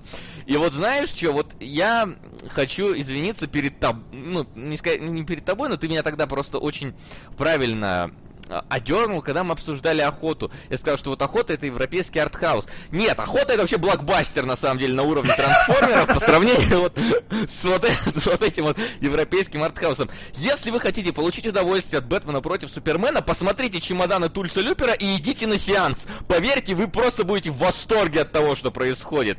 Там ни одного Кстати, члена не будет, если что. Вот. Кстати, да, я а, как раз после, сразу после Люпера я сел, начал смотреть разделитель, просто не успел закончить закончить. И разделитель таким классным казался мне. Я смотрел такой, вау, какое хорошее кино. А че его заговнили-то нормально Нет, там просто начало хорошее. Да, начало, в ну принципе, неплохое. Но, в общем, реально, вот а, после этого, а, после этого, вопросов... короче, напоследок скажу еще сейчас. Да. После этого фильмы Ларса фон Триера, они как бы для всех. То есть да, вообще для всех. Абсолютно. Без проблем. Идите, смотрите, поймете все. Вот, потому что вот mm-hmm. здесь я вот не понимаю, действительно, вот эти вот э, повторения по несколько раз, деление этого кадра, ну окей, деление этого кадра, э, хотя сериал 24 делал это гораздо лучше, мне кажется. Вот. Но фишка-то вот в чем. Э, там моменты иногда бывают, когда, например, приходит какой-то начальник станции по, по, по поездам, и он приходит 12 а, раз да. разные актеры да. приходят э, и говорят ну фразу «Здравствуйте, я начальник станции такой-то», «Здравствуйте, я начальник станции такой-то», «Здравствуйте». Причем все актеры размещаются на экране вот так вот все это время. Каждый подходит, следующих светом еще подсвечивают прожектором каждого, который говорит реплику в данный момент. Вот, и, короче, я такой думаю, то есть я понимаю, что это был кастинг, да, возможно, наверное. Ну, когда да. пытались э, найти актера на роль, или, не знаю, mm-hmm. чувака, который три фразы скажет за весь фильм. Вот. Но, и вот, знаешь, режиссер такой смотрел, блин, какой же выбрать, какой же кадр лучше. Знаешь, вот, ну, есть же такой, снимут несколько дублей, надо выбрать лучше. Он такой, какой же дубль лучше? Все они идеальны, поставлю все подряд. Но такое ощущение создается. Именно в способе подачи вот в такой. А, у меня такое ощущение, что оно снято так, лишь бы ради того, чтобы было снято не, неординарно. То есть оно никак не помогает сюжету, оно никак не помогает легче воспринимать эту историю, потому что история, я в целом говорю, мне как-то, ну, даже любопытно стало там и про чемоданы, и чувак, ну, вроде любопытный персонаж, этот Тульс Люпер. То есть, э, если бы без вот этой всей банухи, я ее по-другому, в принципе, не могу назвать, то можно было бы, наверное, скомпоновать один полнометражный нормальный фильм про, ну, вот историю такого человека. Здесь же вот все эти приемы, ну, либо я совсем ни хера не понимаю, э, Келебрич, объясни мне, пожалуйста, либо оно действительно снято лишь бы ради того, чтобы было неординарно. Ну, плюс-минус и да, и нет. Надо, во-первых, понимать, кто такой Гринвей. Гринвей это... Во-первых, кто очередь... такой Гринвей, скажи? Это режиссер, режиссер сценарист. Ну, Режисс... да. Гринуэй это режиссер и сценарист этого фильма. Как ты думаешь, может в таком фильме сценарист ну, быть да, отдельно от режиссера да, вообще? Я еще не удивился, если он актером был главным. Но... По-моему, кстати, я не уверен, вообще не написано, э, я не нашел этому подтверждения, но очень похож дядечка, который читает историю Люпера э, посередине, он очень похож на Гринуэя, прям, да, прям похож. Тоже, прям видимо, какой-то, знаешь, старый гомосек, потому что он все время этого молодого паренька заставил штаны снимать, наверное, кучу дублей снял. И медом обмазал. Да, заметь, там вот этот короче... вот момент обмазывания медом над одним дублем снят, то есть несколько Смакуется процесс, да. да. А прикинь, не с первого дубля сняли. Так оно не с первого, наверное, и не снято. Давай, может, не, не медом, может, давайте шоколадом. Такой, не-не-не, давайте, может, попробуем, я не знаю, подсолнечным ма... Не, тоже как-то не... Я думаю, так оно и было. Вполне могло быть. Вот, типа того, да. Но, короче, название фильма. А, фильм называется «Чемоданы Тульса Люпера». Гринвей — это, ну, такой творческий дядечка. Это, в принципе, характеристика для многих людей. Он творческий. Все mm нормально, отстаньте от него. Он так видит. А, он скульптор, он писатель, публицист, вот сценарист, режиссер, но сам он э, всегда говорит, что... И он, он показывается в Каннах, он очень давно снимает, чуть ли не 17 лет всю свою жизнь, и снимает примерно, ну... То это самое. квинтэссенция, просто этот фильм, это квинтэссенция всего, что было в его творчестве. Вот. И он, он говорит, что вообще-то я типа не считаю себя режиссером, мне не интересно снимать кино. Как я обещал, еще один фильм с аутистом. На что гложет Гилберта Грейпа. Вот нам еще там прилетело. Спасибо, ага, Маврикус. Что такое? Что такое? Вопрос. Ух ты. Читаете ли вы рецензии Ух ты. перед просмотром фильма? А донат на требование, чтобы быть нормальным человеком. Е, спасибо, Вема, большое. Распутное детство улетает куда-то. Что? Я не знаю этот фильм, но я уже его люблю. Да, наверняка. Фильм ши... оценка 6,3 на кинопоиске. Да, ну и давайте тогда быстренько ответим, читаем ли мы рецензии перед просмотром фильма. Я нет, я только оценки нет. смотрю. Я тоже либо оценки, а... максимум описания фильма. Я гуглю все и вообще всю возможную информацию по всем источникам, поэтому да, рецензии читаю в том числе, чтобы посмотреть, как другие к этому относились. И почему я рассказывал про Эквилибриум с точки зрения критика, потому что я вот читал, за что его ругали. Вот, вот, поэтому вот. А, что я говорю? Так вот, Гринвей это такой творческий дядечка, и он сам всегда говорит, что я, ребята, не режиссер, я не считаю себя режиссером, я имидж-мейкер. То есть мне нравится создавать картинки. Он говорит, что если бы я рассказывал в прозе, ну, типа, я рассказываю в прозе, мне приходится писать что-то, какую- какую-то логику выстраивать. Это знаете, как книги Вирджинии Вульф, например, такой поток сознания бесконечный. С другой стороны, говорит, если я пишу картину, например, или фотографию делаю, у меня нет звука никакого. То есть, по сути, вот здесь это чистой воды. Написали в чатике уже постмодернизм. Нет, это авангардизм на самом деле. Это фильм ну да, постмодернизм это же высмеивание, ты сам нам говорил тогда. Ну, ну типа да, это постмодернизм такое, как бы встать над, над модернизмом. А здесь именно авангардизм, то есть отказаться от полностью всего кино. То есть вот в чем главная прелесть, почему мне прибить, действительно понравилось. Прибить яйца на Красной площади, это вот тоже оно. Выйти за это рамки... Вообще, это, это вообще не вписывается ни в какое. Не, я, я имею в виду выйти за рамки норм искусства, в которых ты ну, работаешь. Да, То есть э, это... авангардисты художники, а там норм нету, понимаешь, в таких прививаниях. А, в таких нет нормы прививания. Ладно, хорошо, хорошо. Вот. А, и о чем я говорю, то есть э, картина авангардистов совершенно не похожа на нормальную живопись, вообще никак, потому что они отказываются от всех привычных устоев. То же самое делает Гринуэй, он отказывается в принципе от всего, что вы могли когда-либо видеть в кино, и он этим фильмом, ну, на протяжении фильмов раньше и этим в частности, он переизобретает вообще формат, как может выглядеть кино. Он, в принципе, как его можно воспринимать, как его можно понимать на уровне вот на любом. По сути, если бы я был, э, не знаю, ну, сценаристом, режиссером, фантастом, я бы, мне нужно было бы показать телевидение на другой планете, я бы показал его вот так. В этом, как бы, на мой взгляд, и как бы, ну, проблема. То есть он пытается сам он пытается снимать для другой планеты. В этом проблема. Да это воспринимать сложно как зритель. То есть я как зритель хочу быть вознагражден за просмотр э, того, ну, за что потенциально я вообще-то деньги заплатил. Ну, если я иду в кино. Или я купил Blu-ray. А, а здесь ну, как бы, блин, это писец. А, я, не а я почувствовал себя очень которых... награжденным. Чего? Я почувствовал себя награжденным. Ну, договори там, что ты говорил, да. Прости, перебил. Да, все, я уже потерял мысль, давай. Макс уже потерял после твоих, твоей, твоей фразы ну, мысль, ну пожалуйста. Да, обоснуй. Я почувствовал себя очень сильно награжденным во время просмотра. Я почему я получал огромное удовольствие на протяжении всего фильма. Но хорошо, Елена, мне это надоело просто. Что? Да, продолжай, я ну, не понял, что ты остановился. Нет, сцена с членами, э, она отвратительная, вне всяких сомнений, она абсолютно бессмысленная, отвратительная. От, именно от формата и... Понимаешь, сцена с членами, она смотрится как кино. Вот в этот момент это кино. А все остальное время это вообще не кино ни в коем случае.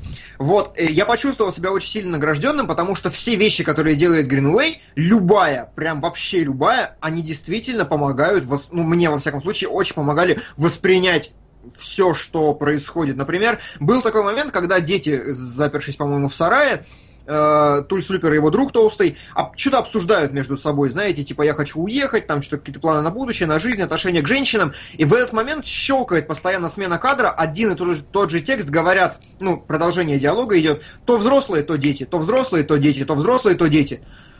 Как это трактовать, я не знаю, но это определенная вещь, которая требует от тебя трактовки. И я смотрю, как бы я вижу в этом то, что ну, что эти люди не изменились, например, с возрастом. Я вот так это воспринимаю, что они, их дружеские отношения сохранились, что их позиция сохранилась на протяжении лет. Опять же, э, далее, в самом начале, когда э, весь фильм, первые минут, наверное, 20, сняты в таком в кирпичном городке игрушечном. Причем, знаете, настолько на игрушечном, что чуть, ли, что чуть ли бэкстейдж не видно, да, сценически. Да его видно даже. Да, его даже видно. И первый раз, когда э, фильм становится нормальным, снятым на натуре на какой-то, это когда говорят, и вот Тульс Люпер вырос, и уехал в пустыню Мохаве. И вот там ты видишь реально пустыню внезапно. То есть, по сути, опять же, э, это вещь, которую мне захотелось как-то трактовать. Ну, то есть, определенно режиссер хотел что-то этим сказать, я хочу это трактовать. Я вижу в этом то, что э, ограниченность некая детского мира, да, очень круто сделано, например, э, момент, когда дети бегают через этот забор и играют в войнушку, а отец лупит Тульса за то, что Первая мировая только что кончилась, и лупит его и говорит, чувак, забудь про войну, война, говно, не играйте в войнушки никогда, это отвратительно. И фоном реально показывают, как дети бегут через заборы, и реально военные в полупрозрачности бегут через окопы тоже любой другой режиссер, режиссер сделал бы это по-другому, и в другой форме это было бы невозможно, но вот здесь он сделал так. Знаешь, ты, ты сейчас рассказываешь самые очевидные и понятные его вещи. Что, чтобы это было понятно, да. Вот я. Это, да, это вещи дальше... понятны. А вот эти вот возникающие э, куски сценария э, на экране, зачем они? Несколько повторений подряд с разными актерами. Женщина, которая в каком-то кадре штаны постоянно снимает. Там реально есть моменты, ну, два каких-то нацисты разговаривают между собой, и внезапно рядом с ней появляется женщина, снимает штаны, исчезла. Хоп, опять, э, что-то говорят, опять она появляется, тот же самый дубль, опять снимает штаны с себя. И вот так раз 12. Одна и та же, один Нет, и тот же момент. Не брал, там не 12, там этот да эпизод больше. нормально достаточно сделан, он линейный. Там, блин, она на протяжении, наверное, 7 минут вот так вот появляется. Ну, что-то, может, мы не про, то, не про тот момент конкретно говорим. Давай, смотри, я прям выписывал. Это где-то ближе к концу нравится. уже, это минута 40, час 40 где-то. Угу. А, вот смотрите еще, например, а, а, очень клевый момент, который мне очень понравился, очень круто сделан, на мой взгляд. Как раз тот момент, который вот просто а, он вознаградил меня просто потому, что я его понял, на мой взгляд момент, когда девушка начинает лезть к Тульсу Люперу, и они что-то там трахаться собираются, и она на него залазит, и мом- в этот момент кадр э, расщепляется даже не на 12, а, наверное, на 14, 18, 20 кусков маленьких. И в каждом из этих маленьких кусков происходит какое-то конкретное действие их соприкосновения. Губы, здесь руки, ноги, здесь ветер, короче, здесь еще что-то. Эм, ну, то есть прям... Здесь вот, они вишни обмазываются. Здесь они вишни отвратительно обмазываются, но тем не менее. То есть как бы в одну секунду вот этим вот многообразием я понимаю так, что он хотел передать весь спектр эмоций и ощущений, который чувствовал, ну то есть не последовательно, а именно в одну секунду. Понимаете, этого не было ни в одном другом фильме, который я видел, и это охрененно сработало для меня. Я действительно это сработало. А потом эти квадратики, а, в одном из них, в одном из что-то 20 квадратиков появляется чувак, который скачет по дороге. Потом он же с другого ракурса, он же с другого ракурса. И постепенно этот чувак заполняет все пространство, то есть все внимание переходит, ну, его начинают замечать герои вообще. Вот такая вот метаморфоза картинки. Это, это я не знаю, это полная дичь, это полный ад, это нельзя смотреть нормальным людям, но я вижу это, я понимаю это, как я это понимаю, мне нравится это, вот, вот это так сделано. Чем, ну вот я не прав, что ли, вот сейчас? Ну, по-вашему, это не так, что ли, я имею в виду? Это оно может быть так, просто это вот видишь, опять штука ради штуки. Как да, а, а вот как раз в этом и смысл. В этом все фильмы Гринуэя. Он переизобретает кино как формат. Его задача здесь не рассказать историю ни в коем случае. Его задача я, здесь говорить о многом. Понял. Говорить хаотически и говорить постоянно. Вот. Э, например, э, сейчас, сейчас, сейчас э, еще найду. Э, очень крутой был момент, знаете, когда нацисты приезжают в город, и они идут по вокзалу, и слева-справа рас, расставлено огромное количество банкетных столов.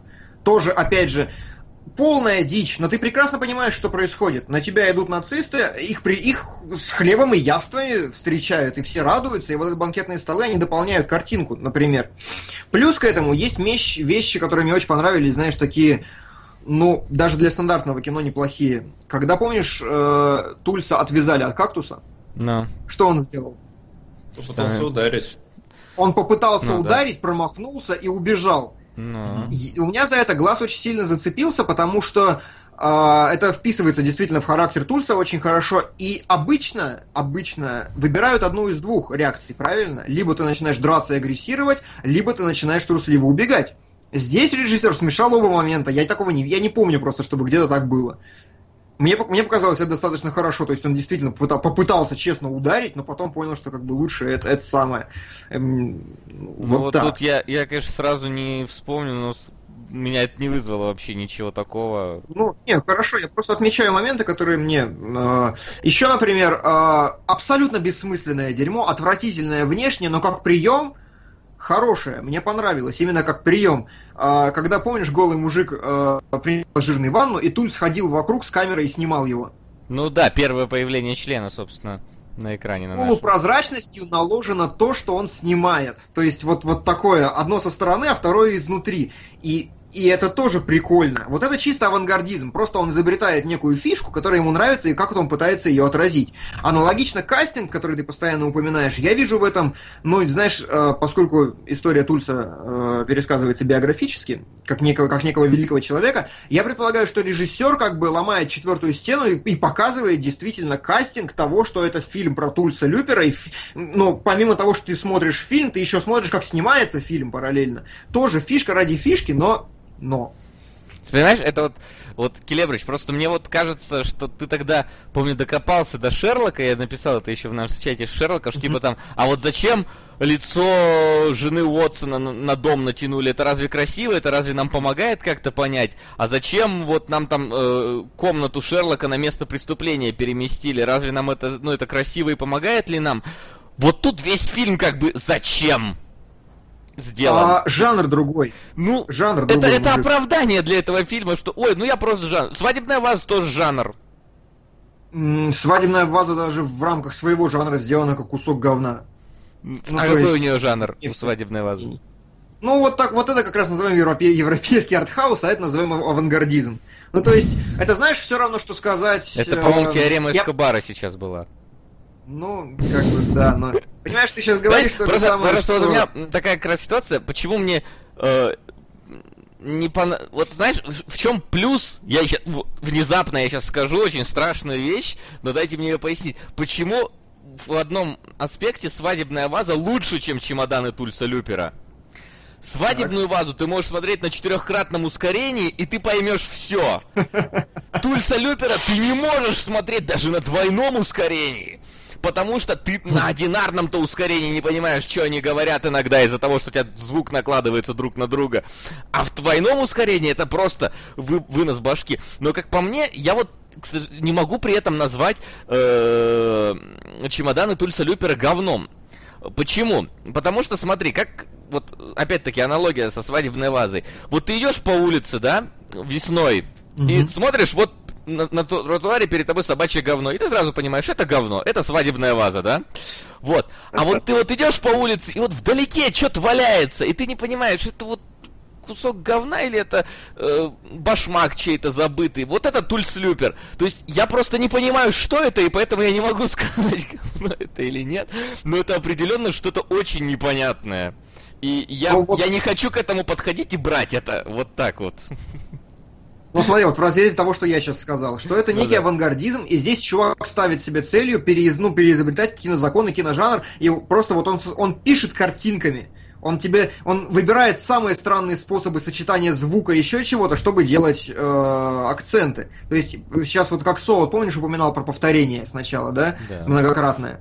Оно очень хорошо сделано в один момент, э, когда к женщине заходят домой двое мужиков, она голая, вскакивает с кровати. Этот момент повторен реально раз 20 прям шик, шик, шик, она вскакивает, вскакивает, вскакивает с одним и тем же типом. Ой, чего вы пришли, ой, чего вы пришли, ой, чего вы пришли. И м- повторяется с разных ракурсов. Опять же, зачем? Хрен знает. Ну, то есть здесь можно по-разному смотреть. А, чтобы сакцентировать на этом внимание, потому что это может просто произойти быстро, и ты как бы не успеешь себе откат эмоциональный дать. А, может быть, потому что ты... Ему показалось это движение эстетичным очень, да? Он его заснял с разных планов и захотел показать это движение с разных планов много раз, что, в принципе, его оправдывает. Ну, то есть, у него есть какая-то какой-то бэкграунд за каждой идеей, которую он делает. Вот в этом смысле, вот прям говно, да? Слушай. Не трактуй это как кинематограф, трактуй это как некое... Вот, Скажи, Келебрич, ты знаешь такую игру Air Control? Да. То есть ты сейчас, можешь сказать, оправдываешь наличие, например, такой игры в Steam, можешь сказать, это просто не игра, это авангардизм. Как могла бы выглядеть игра на другой планете? Слушай, а понимаешь, проблема в том, что э, Air Control говно, Прям Почему? говно. Бессмысл... Бессмысленное и беспощадное. Mm, а здесь, а здесь, как видишь, я тебе пытаюсь объяснить, показать, что все его фишки я нахожу им какое-то действительно очень разумное оправдание. Нет, на мой все. взгляд, ты, ты много раз говоришь, непонятно зачем это сделано. Очень Или много раз. А нет, я, знаешь, я прав, правильнее сказать, а, я не могу наверняка знать, зачем это сделано. Я понимаю это так, но вполне возможно, что режиссер задумывал что-то другое. Но так или иначе, то, что я это понимаю... Может... Понимаешь, проблема этого в том, что если ты, может быть, посидишь там, не знаю, три дня на DR Control, ты поймешь и эти штучки тоже, зачем были сделаны. Просто понимаешь, вот ну, тут вот как раз проблема в том... Убирается Проблема в том, насколько да. долго ты мозг себе компостируешь этим, и тогда можно найти оправдание для всего. Ну, вот мне так кажется. А, я, нет, я, это... видишь, а, что? Air Control сделан действительно плохо. Прям плохо. Ну, то есть он технически плох, технологически плох. Если бы это была идеально вылизанная игра с вот такой вот сранью, я бы сказал, что режиссеры долбанулись, сняли что-то непонятное, может быть, сделали, с, с, девелоперы, хотел сказать, mm-hmm. сделали что-то непонятное, но, видимо, они знали, что делали. Здесь я не, я не могу этого сказать, потому что там прям чушь. Но ну, здесь определенно, поскольку этот э, стиль я а, не могу выдержан сказать, на протяжении тоже... всего фильма, mm-hmm. Он выдержан на протяжении всего фильма, и он действительно очень грамотно оперирует постоянным перебором звуков, картинок, еще чего-то. Видно, что у человека понимал, что он делал. У него есть единообразие в этом во всем, цельность картины. Может быть непонятной, может быть. Я дикой. уловил некую схожесть. Э, и я не знаю, может это действительно так, но вот эти повторения, как я говорю, на мой взгляд, они работают только э, в контексте того, чтобы зрителю вдолбить какую-то мысль. А, ну, то есть, как бы, а как иначе? Нам в школе сто раз повторяют, да, и ты запоминаешь со временем, потому что уже столько раз долбили. Здесь этот прием применяется часто и не к месту, потому что некоторые мысли, которые нам вдалбливают, они не требуют повторения. Во всяком случае, на мой взгляд. Ну, да. Тут опять же, вот Келебрич правильно сказал, э, ну, трактовать хер знает, что он хотел этим сказать. Возможно, в этом есть какой-то смысл, но я его не улавливаю, потому что мысль, которая до меня доносит, она понятна с первого раза. И я почему-то вспомнил в момент просмотра э, фильм «Авиатор» с Леонардо Ди Каприо, э, где он играет э, Говарда Хьюза, там, изобретателя и прочее. И помните, он тоже там постоянно повторял одно и то же. Ну, то да, есть... Да. Но он как бы двинутый на башку немножко, и такое ощущение, что он каждый раз, когда говорит фразу, он забыл, что он ее только что говорил, а, а мысль осталась, что надо ее сказать, он произносит это вновь я не знаю, может, как бы у режиссера там какие-то проблемы есть с этим, он же наверняка монтировал сам. И такой, типа, блин, так, вот эта, вот эта фраза так... А прикинь, а, прикинь он надо... реально еще... снял нормальный вообще фильм, то есть прям нормальный, да, а у него просто монтажер дебил. И вот он так смонтировал. А ну, давай вот это на это наложу, а вот это вот так, а вот это вот так. 20 ну, сцен ну, подряд одних и тех же. То, что там наложили, это точно.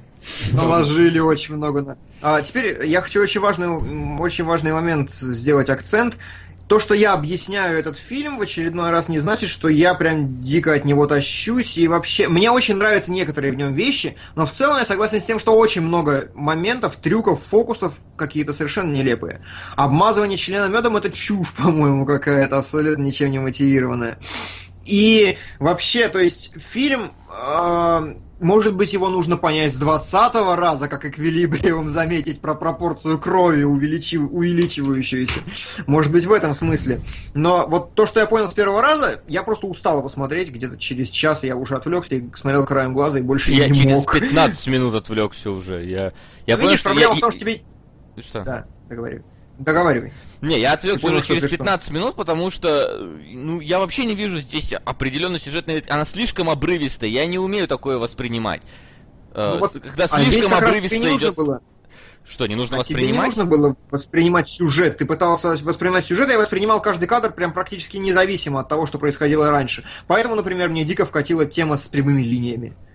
Я прям так, вау, и все. То есть, знаешь, мне кажется, обкуренным этот фильм смотреть очень прекрасно. Нет, нет, наверное, наоборот. Мне из-за прямых с... линий показалось, что вот персонаж интересный, но он такой какой-то очень своеобразный, такой чувак упоролся и искал в мире, блин, вертикальные линии.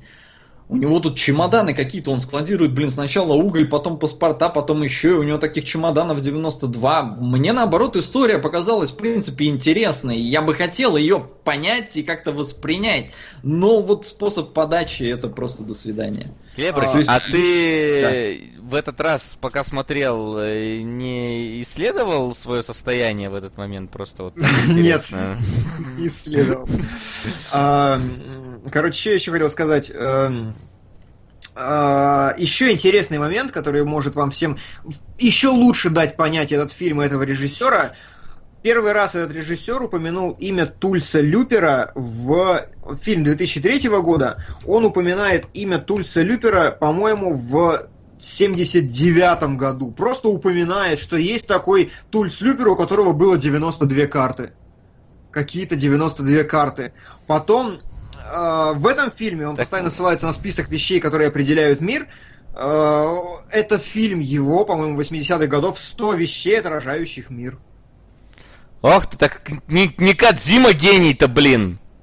Ну, как бы, то есть, реально, это чувак, который абсолютно себе на уме, и который делает вот то, что ему нравится, у него есть некое мировоззрение в голове, он пытается его впихать в этот фильм вот этим своим авангардистским способом. Просто что я хочу сказать, понятно, что это как бы, ну, это не кино. Я отказываюсь это воспринимать как кино. Это такой, ну, вот, вот в понятиях всего этого перформанс, я не знаю, это некий арт-эксперимент, еще что-то. И он работает на определенном уровне, он как вот, но не всегда не везде. Где-то есть очень спорные моменты, где-то очень непонятные. И рекомендовать это как фильм, ну я хрен знает. Тут еще надо отметить, что это действительно больше похоже на некий арт-эксперимент, потому что эти чемоданы, я так понял, они действительно существуют, и это выставка, которую они возят по Европе. И показывают действительно эти 92 чемодана, которые набиты всяким шматьем. То есть, ну, чем это вот... То есть, это реклама огромная, да? Ну, то есть, если оно выходит за рамки кинематографа, то, ну, наверное, это уже что-то, ну, такое, более какое-то глобальное явление. Да. Ну, смотря, что э, значит да, выходить за рамки кинематографа. То есть, э, типа, если по, по кино написали книгу, это тоже выход за рамки кинематографа? Потому что по кино сделали выставку. Ну, как бы это выход за рамки кинематографа? Нет, а, но... нет, э, видишь, здесь понимаешь? очень плотная связка. Ты не можешь в фильме увидеть все чемоданы. Ты видишь только их часть, и ты, ну, как бы тебе объясняют, как их трактовать. Эти, тебе говорят, что у Тульса Люпера первый чемодан, он собрал в 8 лет, он складывал туда уголь. И он складывал туда именно тот уголь, который по описанию внешне ему напоминал э, горы там, Махави того же, я не ну, знаю, да. горные хребты. Он, он их не систем... был в систематизировал тогда. в том числе. Вот, ну то есть, и это, в принципе, один из ключей к пониманию всего фильма, но ты видишь там только часть этих чемоданов, очень маленькую, там, за фильм, по-моему, ну, было чемоданов 5 всего, остальное приходило... Чемоданов 20 17-20 доходило. Да, и а, ну, вполне ну, может быть, что во всех трех частях там действительно может и все чемоданы показывают, потому что я опять же говорю, они вроде бы все есть, и это есть выставка, которая как бы ездит по миру. И Васян не совсем вот как бы, если там по фильму напишут книгу или что-то, а, это не разовая акция, чтобы пропиарить фильм. Это вот действительно музей с чемоданами, который катается, и, по-моему, до сих пор катается и устраивает эти выставки. Угу. Поэтому Все это как так. действительно более глобальная такая штука. Поэтому я и говорю, персонаж вроде клевый, но, блин, как это подано, это... И вот здесь Короче, уже вот как раз... Да. Я против киношного авангардизма, походу. Вот, да. и здесь как раз мы встаем перед вопросом, вы либо за такой подход, либо вы против него, потому что я еще раз говорю, мне, я не могу сказать, что это прям фильм, из которого я прям протащу, ну, прям как писали, о господи, Келебрич так, оргаз... Келебрич так оргазмирует от фильма, нет, просто те приемы, которые он использовал, мне показались зачастую очень доходчивыми, они мне очень понравились, они показались мне оригинальными, я бы до этого сам не додумался, а все, до чего я бы сам не додумался, мне, как правило, кажется остроумным. Вот. И, но, но, но, но смотреть это, это Короче, конечно, если да. вы С другой стороны... увидите в Новосибирске какую-нибудь ебанутую рекламу, знаете, я снял Келебрич под впечатлением от чемоданов Тульса Лютера. Нет, я такое снимать никогда в жизни не буду вообще. Ну, ну это, это, ты не додумаешься. Да. Я не додумаюсь. Это прям очень, очень странная вещь. И она мне по-своему понравилась, но лишь до определенной степени. Я ее понял, принял, но но никому не рекомендую. Келебр, а слабо, Если а слабо тебе сделать какой-нибудь обзор в стиле авангардиста, авангардизма, обзор игры? Ты понимаешь, если кого-то и говнят на этом сайте, то меня не надо! Хватит. Келебрич, а давай это, а, давай э, сделай материал э, «Мир чемоданов Тульса Люпера». Не дай бог, мне же денег не заплатят. Зачем заниматься в таком случае? Кстати, бесплатный билет в музей чемоданов дадут. Я знаешь, что еще хотел э, напомнить? Э, если вы хотите понять, что такое чемодан от Ульса Люпера, в принципе, до определенной степени, э, вы можете посмотреть фильмы Дали. Андалузский пес, например. Вы, да. пацаны, видели? Либо клипы Пахома. Ну вот тут два варианта. Реально, клипы Пахома посмотрите. Оно! Это прям оно! Да, а жизнь ну... веселый карнавал. И там тоже член есть, кстати, в незацензурированной версии вроде как. Тоже огромное количество странных визуальных приемов. В общем, я предлагаю подвести некий итог под чемоданами. Ну, подвод... ну давай подведем. Келебрич, давай, ты у нас тут больше всех проникся, потому что и... Это, ребят, не кино. Это, ребята, не кино, ни в коем случае нельзя смотреть на него как на кино. Смотрите на это как некую компоновку образов, чувств, эмоций, мыслей, потока сознания и некий срез головы другого человека, который он при этом пытается рассказывать, ну, пытается как- как-то структурировать историю, с помощью истории. А, может быть, вы проникнетесь, есть шанс, если вы будете смотреть на это скорее всего, до определенного момента вам будет нравиться. Потом, скорее всего, через минут 40 вы залобаетесь на это смотреть и выключите к черту, и будете абсолютно правы.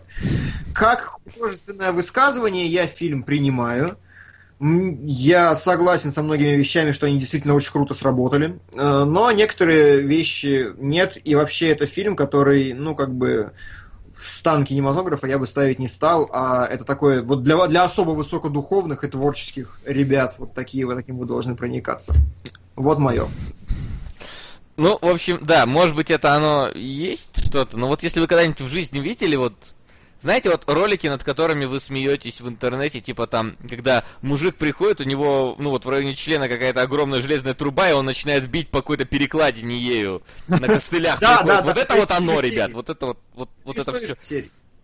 А? Из той же самой тусовки творческих людей, все правильно. Да, да, да, вот всякие вот э, Харлем Шейки изначальные, где чувак в розовом костюме ходит, э, вот это вот оно все. То есть, если, то есть вы, вы над этим на Ютубе смеетесь, а вот почему-то смотришь чемодан Тульса Люпера, оно не смешно. А вот Мистик говорит, да этим не надо проникаться. Ну и вот здесь у меня сразу возникает вопрос к тебе, Мистик. А кто дал тебе право определять, чем надо проникаться, чем нет? Во-вторых, ты смотрел, да или нет, и, и вообще, и, ну как бы Почему ты считаешь, что не надо? Я вот еще раз объясняю, я проникся, мне, потом, мне понравились некоторые клевые вещи. Почему я, я что-то сделал неправильно или плохо, или я плохой человек из-за этого? Ну, то есть это очень личный выбор субъективный каждого. Я не, не ну считаю, я... что который нужен или не нужен, или плохой, хороший. Я могу сказать так, что чемоданы Тульса Люпера определенно мне понравились намного больше, чем свадебная ваза. Поэтому это уже как бы люто хорошо. Я вообще рад, что я посмотрел свадебную вазу, потому что теперь мне вон даже Бэтмен нравится против Супермена. А, поэтому, ну, чемоданы, да, это такое вот что-то совершенно необычное. И смотреть его вот как, как ты обычно все смотришь, это просто невозможно, потому что ты ни хера не поймешь. Тут надо копать, э, не всегда это тупо интересно.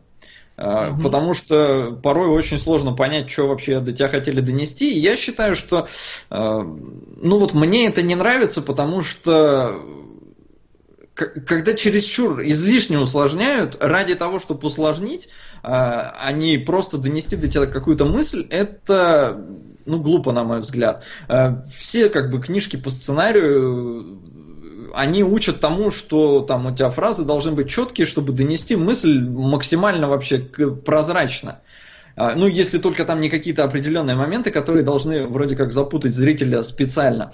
В целом, ты должен как-то, ну, очень понятно рассказывать для всех. Здесь это, это, вот это не для всех. Это для...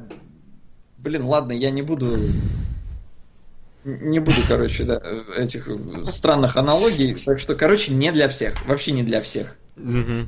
Максимально даже почти не для всех. Максимально то, не для всех. То есть свадебная ваза не для кого, а это максимально не для всех. Да. Вот. Я хочу на, я считаю, что это прям... Да, я хочу напомнить народу... Нужно оценку вводить. Угу. Вот. Ну, Напоминаю... Как... Господи, да, говори, все говори. Напоминаю народу, что мы в этот раз рассматривали фильмы «Эквилибриум» и «Чемоданы Тульса Люпера», и на них нам за... ну, задонатили в прошлом выпуске и у вас есть напоследок шанс еще успеть э, поменять текущее расположение э, фильмов в нашей строчке. Ты, кстати, можешь зачитать, Келебр, что у нас там на первых местах. Да, я готовился к этому. Сейчас, перед тем, как всегда, перед тем, как мы перейдем к блоку вопросов, которые нам оставили да, в теме. Да, небольшому, 10-минутному буквально, то мы и так подзатянули сегодня. Да, да, да, да. Да, давай, Но... мне в аэропорт надо ехать. Такой заинтриговал всех куда. Ладно. А, значит, у нас а, скинули понемногу на фильмы кусочки Трейси, на Blade Runner докинули. Очень хорошо движется вперед а, Паприка. Призрак в доспехах отлично зашел. Но пока на следующую неделю мы смотрим требования, чтобы быть нормальным человеком. И, и, и сейчас сверюсь с чем Если еще. Если честно, название после чемоданов Тульса Люпера немножко не вызывает все-таки. И воскрешая мертвецов от нашего любимого Лени с его офигенными репортажами. Идите все смотреть. Реально, слушайте, вот я смотрел, значит, футажи с э, Лениных репортов. Вы бы видели вот этот монолог последний его в последнем репорте. Вот в последнем репорте про Warhammer там есть финальная часть, э, где Леня сидит и рассуждает про, про жизнь вообще. Это, это в шестиминутной версии так смешно. Я ни с одной комедии не ржал вообще так в своей жизни. Бегом все смотреть. Очень круто. Но да, требование, чтобы стать человеком, мы воскрешаем мертвецов. А призрак в доспех, ну, тебе говорят 3, 3 500. Ты... А, да, да, да, сейчас, сейчас, сейчас, подождите, я... я а, а, Паника! Паника! Где что растет? Все говорят, что 3500 было. Да, да, да, да, да, да, прости. Ты вообще, по-моему, его не внес нигде. А, он где-то сзади. Призрак, да, да, да. Да, он у меня вообще в конце. Все, простите. Еще лучше. Мы смотрим «Призрака в доспехах» замечательного и офигенного. И смотрим, смотрим вот, вот, вот требования. Воскрешаем мертвецов тогда уходят на потом. А, отлично. Огромное всем спасибо. Давайте по вопросам. Давай. Зайди там. Что у нас тут есть такое, да? Только а, лицом. А Бэтмен хотел убить Супермена, вот прям убить. У него же правило никого не убивать. Вот знаешь, что я хочу сказать? В этом фильме Бэтмен явно убил кого-то, причем далеко не один раз. Прям серьезно убил. Не, Бэтмен сто пудов здесь убивал. Потому Это что вот бы... погоня на машине, по-моему, четыре машины, там точно все трупы. Там несколько взорвалось машин, ну, с людьми момент с пулеметом там, да. Вот. Не, ну то есть там такое ощущение, что Бэтмен на старости лет он уже забил на этот принцип. Да и в mm. целом, ну как мы рассказывали в Дано, Бэтмена позиционировали. Изначально он убивал. Просто потом э, издательство комиксов, оно отказалось от этой идеи, и они запретили авторам, э, чтобы герои кого-то убивали. То есть это навязанное сверху решение, а не потому, что образ такой. А здесь, я так понимаю, ну, Бэтмен старый, и это фильм, а не комикс, э, так что он тут, походу, вообще уже не заморачивается. И Бэтса он хотел грохнуть, прямо грохнуть. Супера хотел. только, а не Бэтса. Супера. Ой, да, супера, да. То есть, да, здесь а... он не убивает. Это не а, показывают, не смакуют, но, по-моему, там, да, там. По-моему, очевидно. Ладно. А, Говорят, спрашивают, кинокритик должен знать и разбираться в тонкостях кинематографии. Должен ли игрокритик также разбираться в игрострое? Но это будет неплохо. В целом, да. То есть он, у него как минимум должны быть, да, там пройдены много там игр классических большинство, да, он должен знать. То есть не так, что вот он увидел Assassin's Creed 4, это первая игра, в которой он поиграл, и такой, о боже, или Assassin's Creed 3, такой, о боже мой, какая классная игра, такой паркур и такое все. То есть э, он не должен разбираться там, ну, совсем в каких-то технических вещах, типа, а вот этот вот движок лучше там справляется с открытыми пространствами, хотя желательно, если он так умеет, но это не обязательно. Но именно чтобы игровой опыт у него был, это обязательно. Я думаю. А, вообще, в принципе, а, главная черта критика, на мой взгляд, это, знаешь, некое умение а, разбить на части, деконструировать и по частям разобрать. Тоже вот я вариант, бы так да. сказал. А, и в этом смысле как раз то. Проблема в том, что в принципе игры очень молоды сейчас, и как бы ты ни старался, ты не можешь писать э, критику на э, фильмы и на игры одинаково. То есть, понимаете, большинство рецензий на игры, которые приходится делать, это все равно, что рецензировать фильмы Marvel. Вот у меня прям аналогия такая, почти постоянно. То есть, даже если ты захочешь что-то покопать, бесполезно. Даже если ты захочешь зацепиться за какие-то интересные ходы или режиссерские приемы, да нет их в фильмах Марвел, нигде. Это просто, ну как бы вот, вот, вот это то, что есть. Это достаточно такая... Да? Лябра. Кажется, мы не будем смотреть э, аниме. А жаль. Ну ладно, Гилберт Грейв тоже очень знатное кино. Мы все узнаем э, про историю, когда Ди Каприо первый раз не получил Оскар. Да, спасибо большое, Маврикус. Спасибо, да. Спасибо большое, Маврикус. Так, а у нас получается два фильма по 3500, да? А, у, у Гилберта Грейва там Гилберта бэкграунд. там еще что-то добавляется, там уже было. Да, все хорошо. Можно я тогда потом внесу?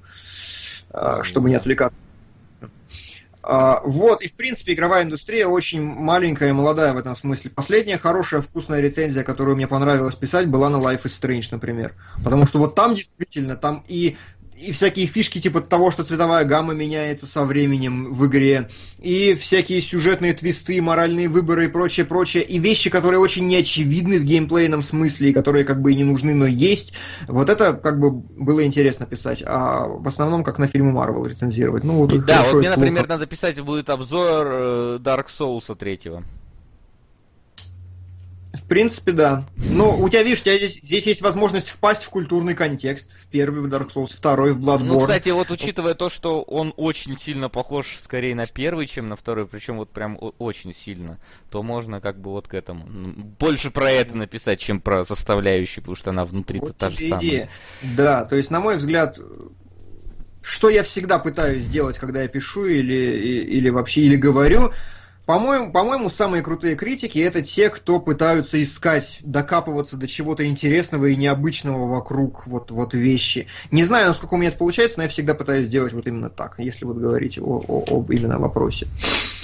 Ладно, следующее. Давай. А, ам, ам, ам, ам, ам, ам, оно уехало. Вася, сделай что-то со своей вебкой был вопрос, но я думаю, мы а это решили. И... Скелебрычевского, ну, наверное, хотите сказать. Ты а? стробил. То, что ты стробил. Я выключил свет, сегодня вообще этого не было ничего.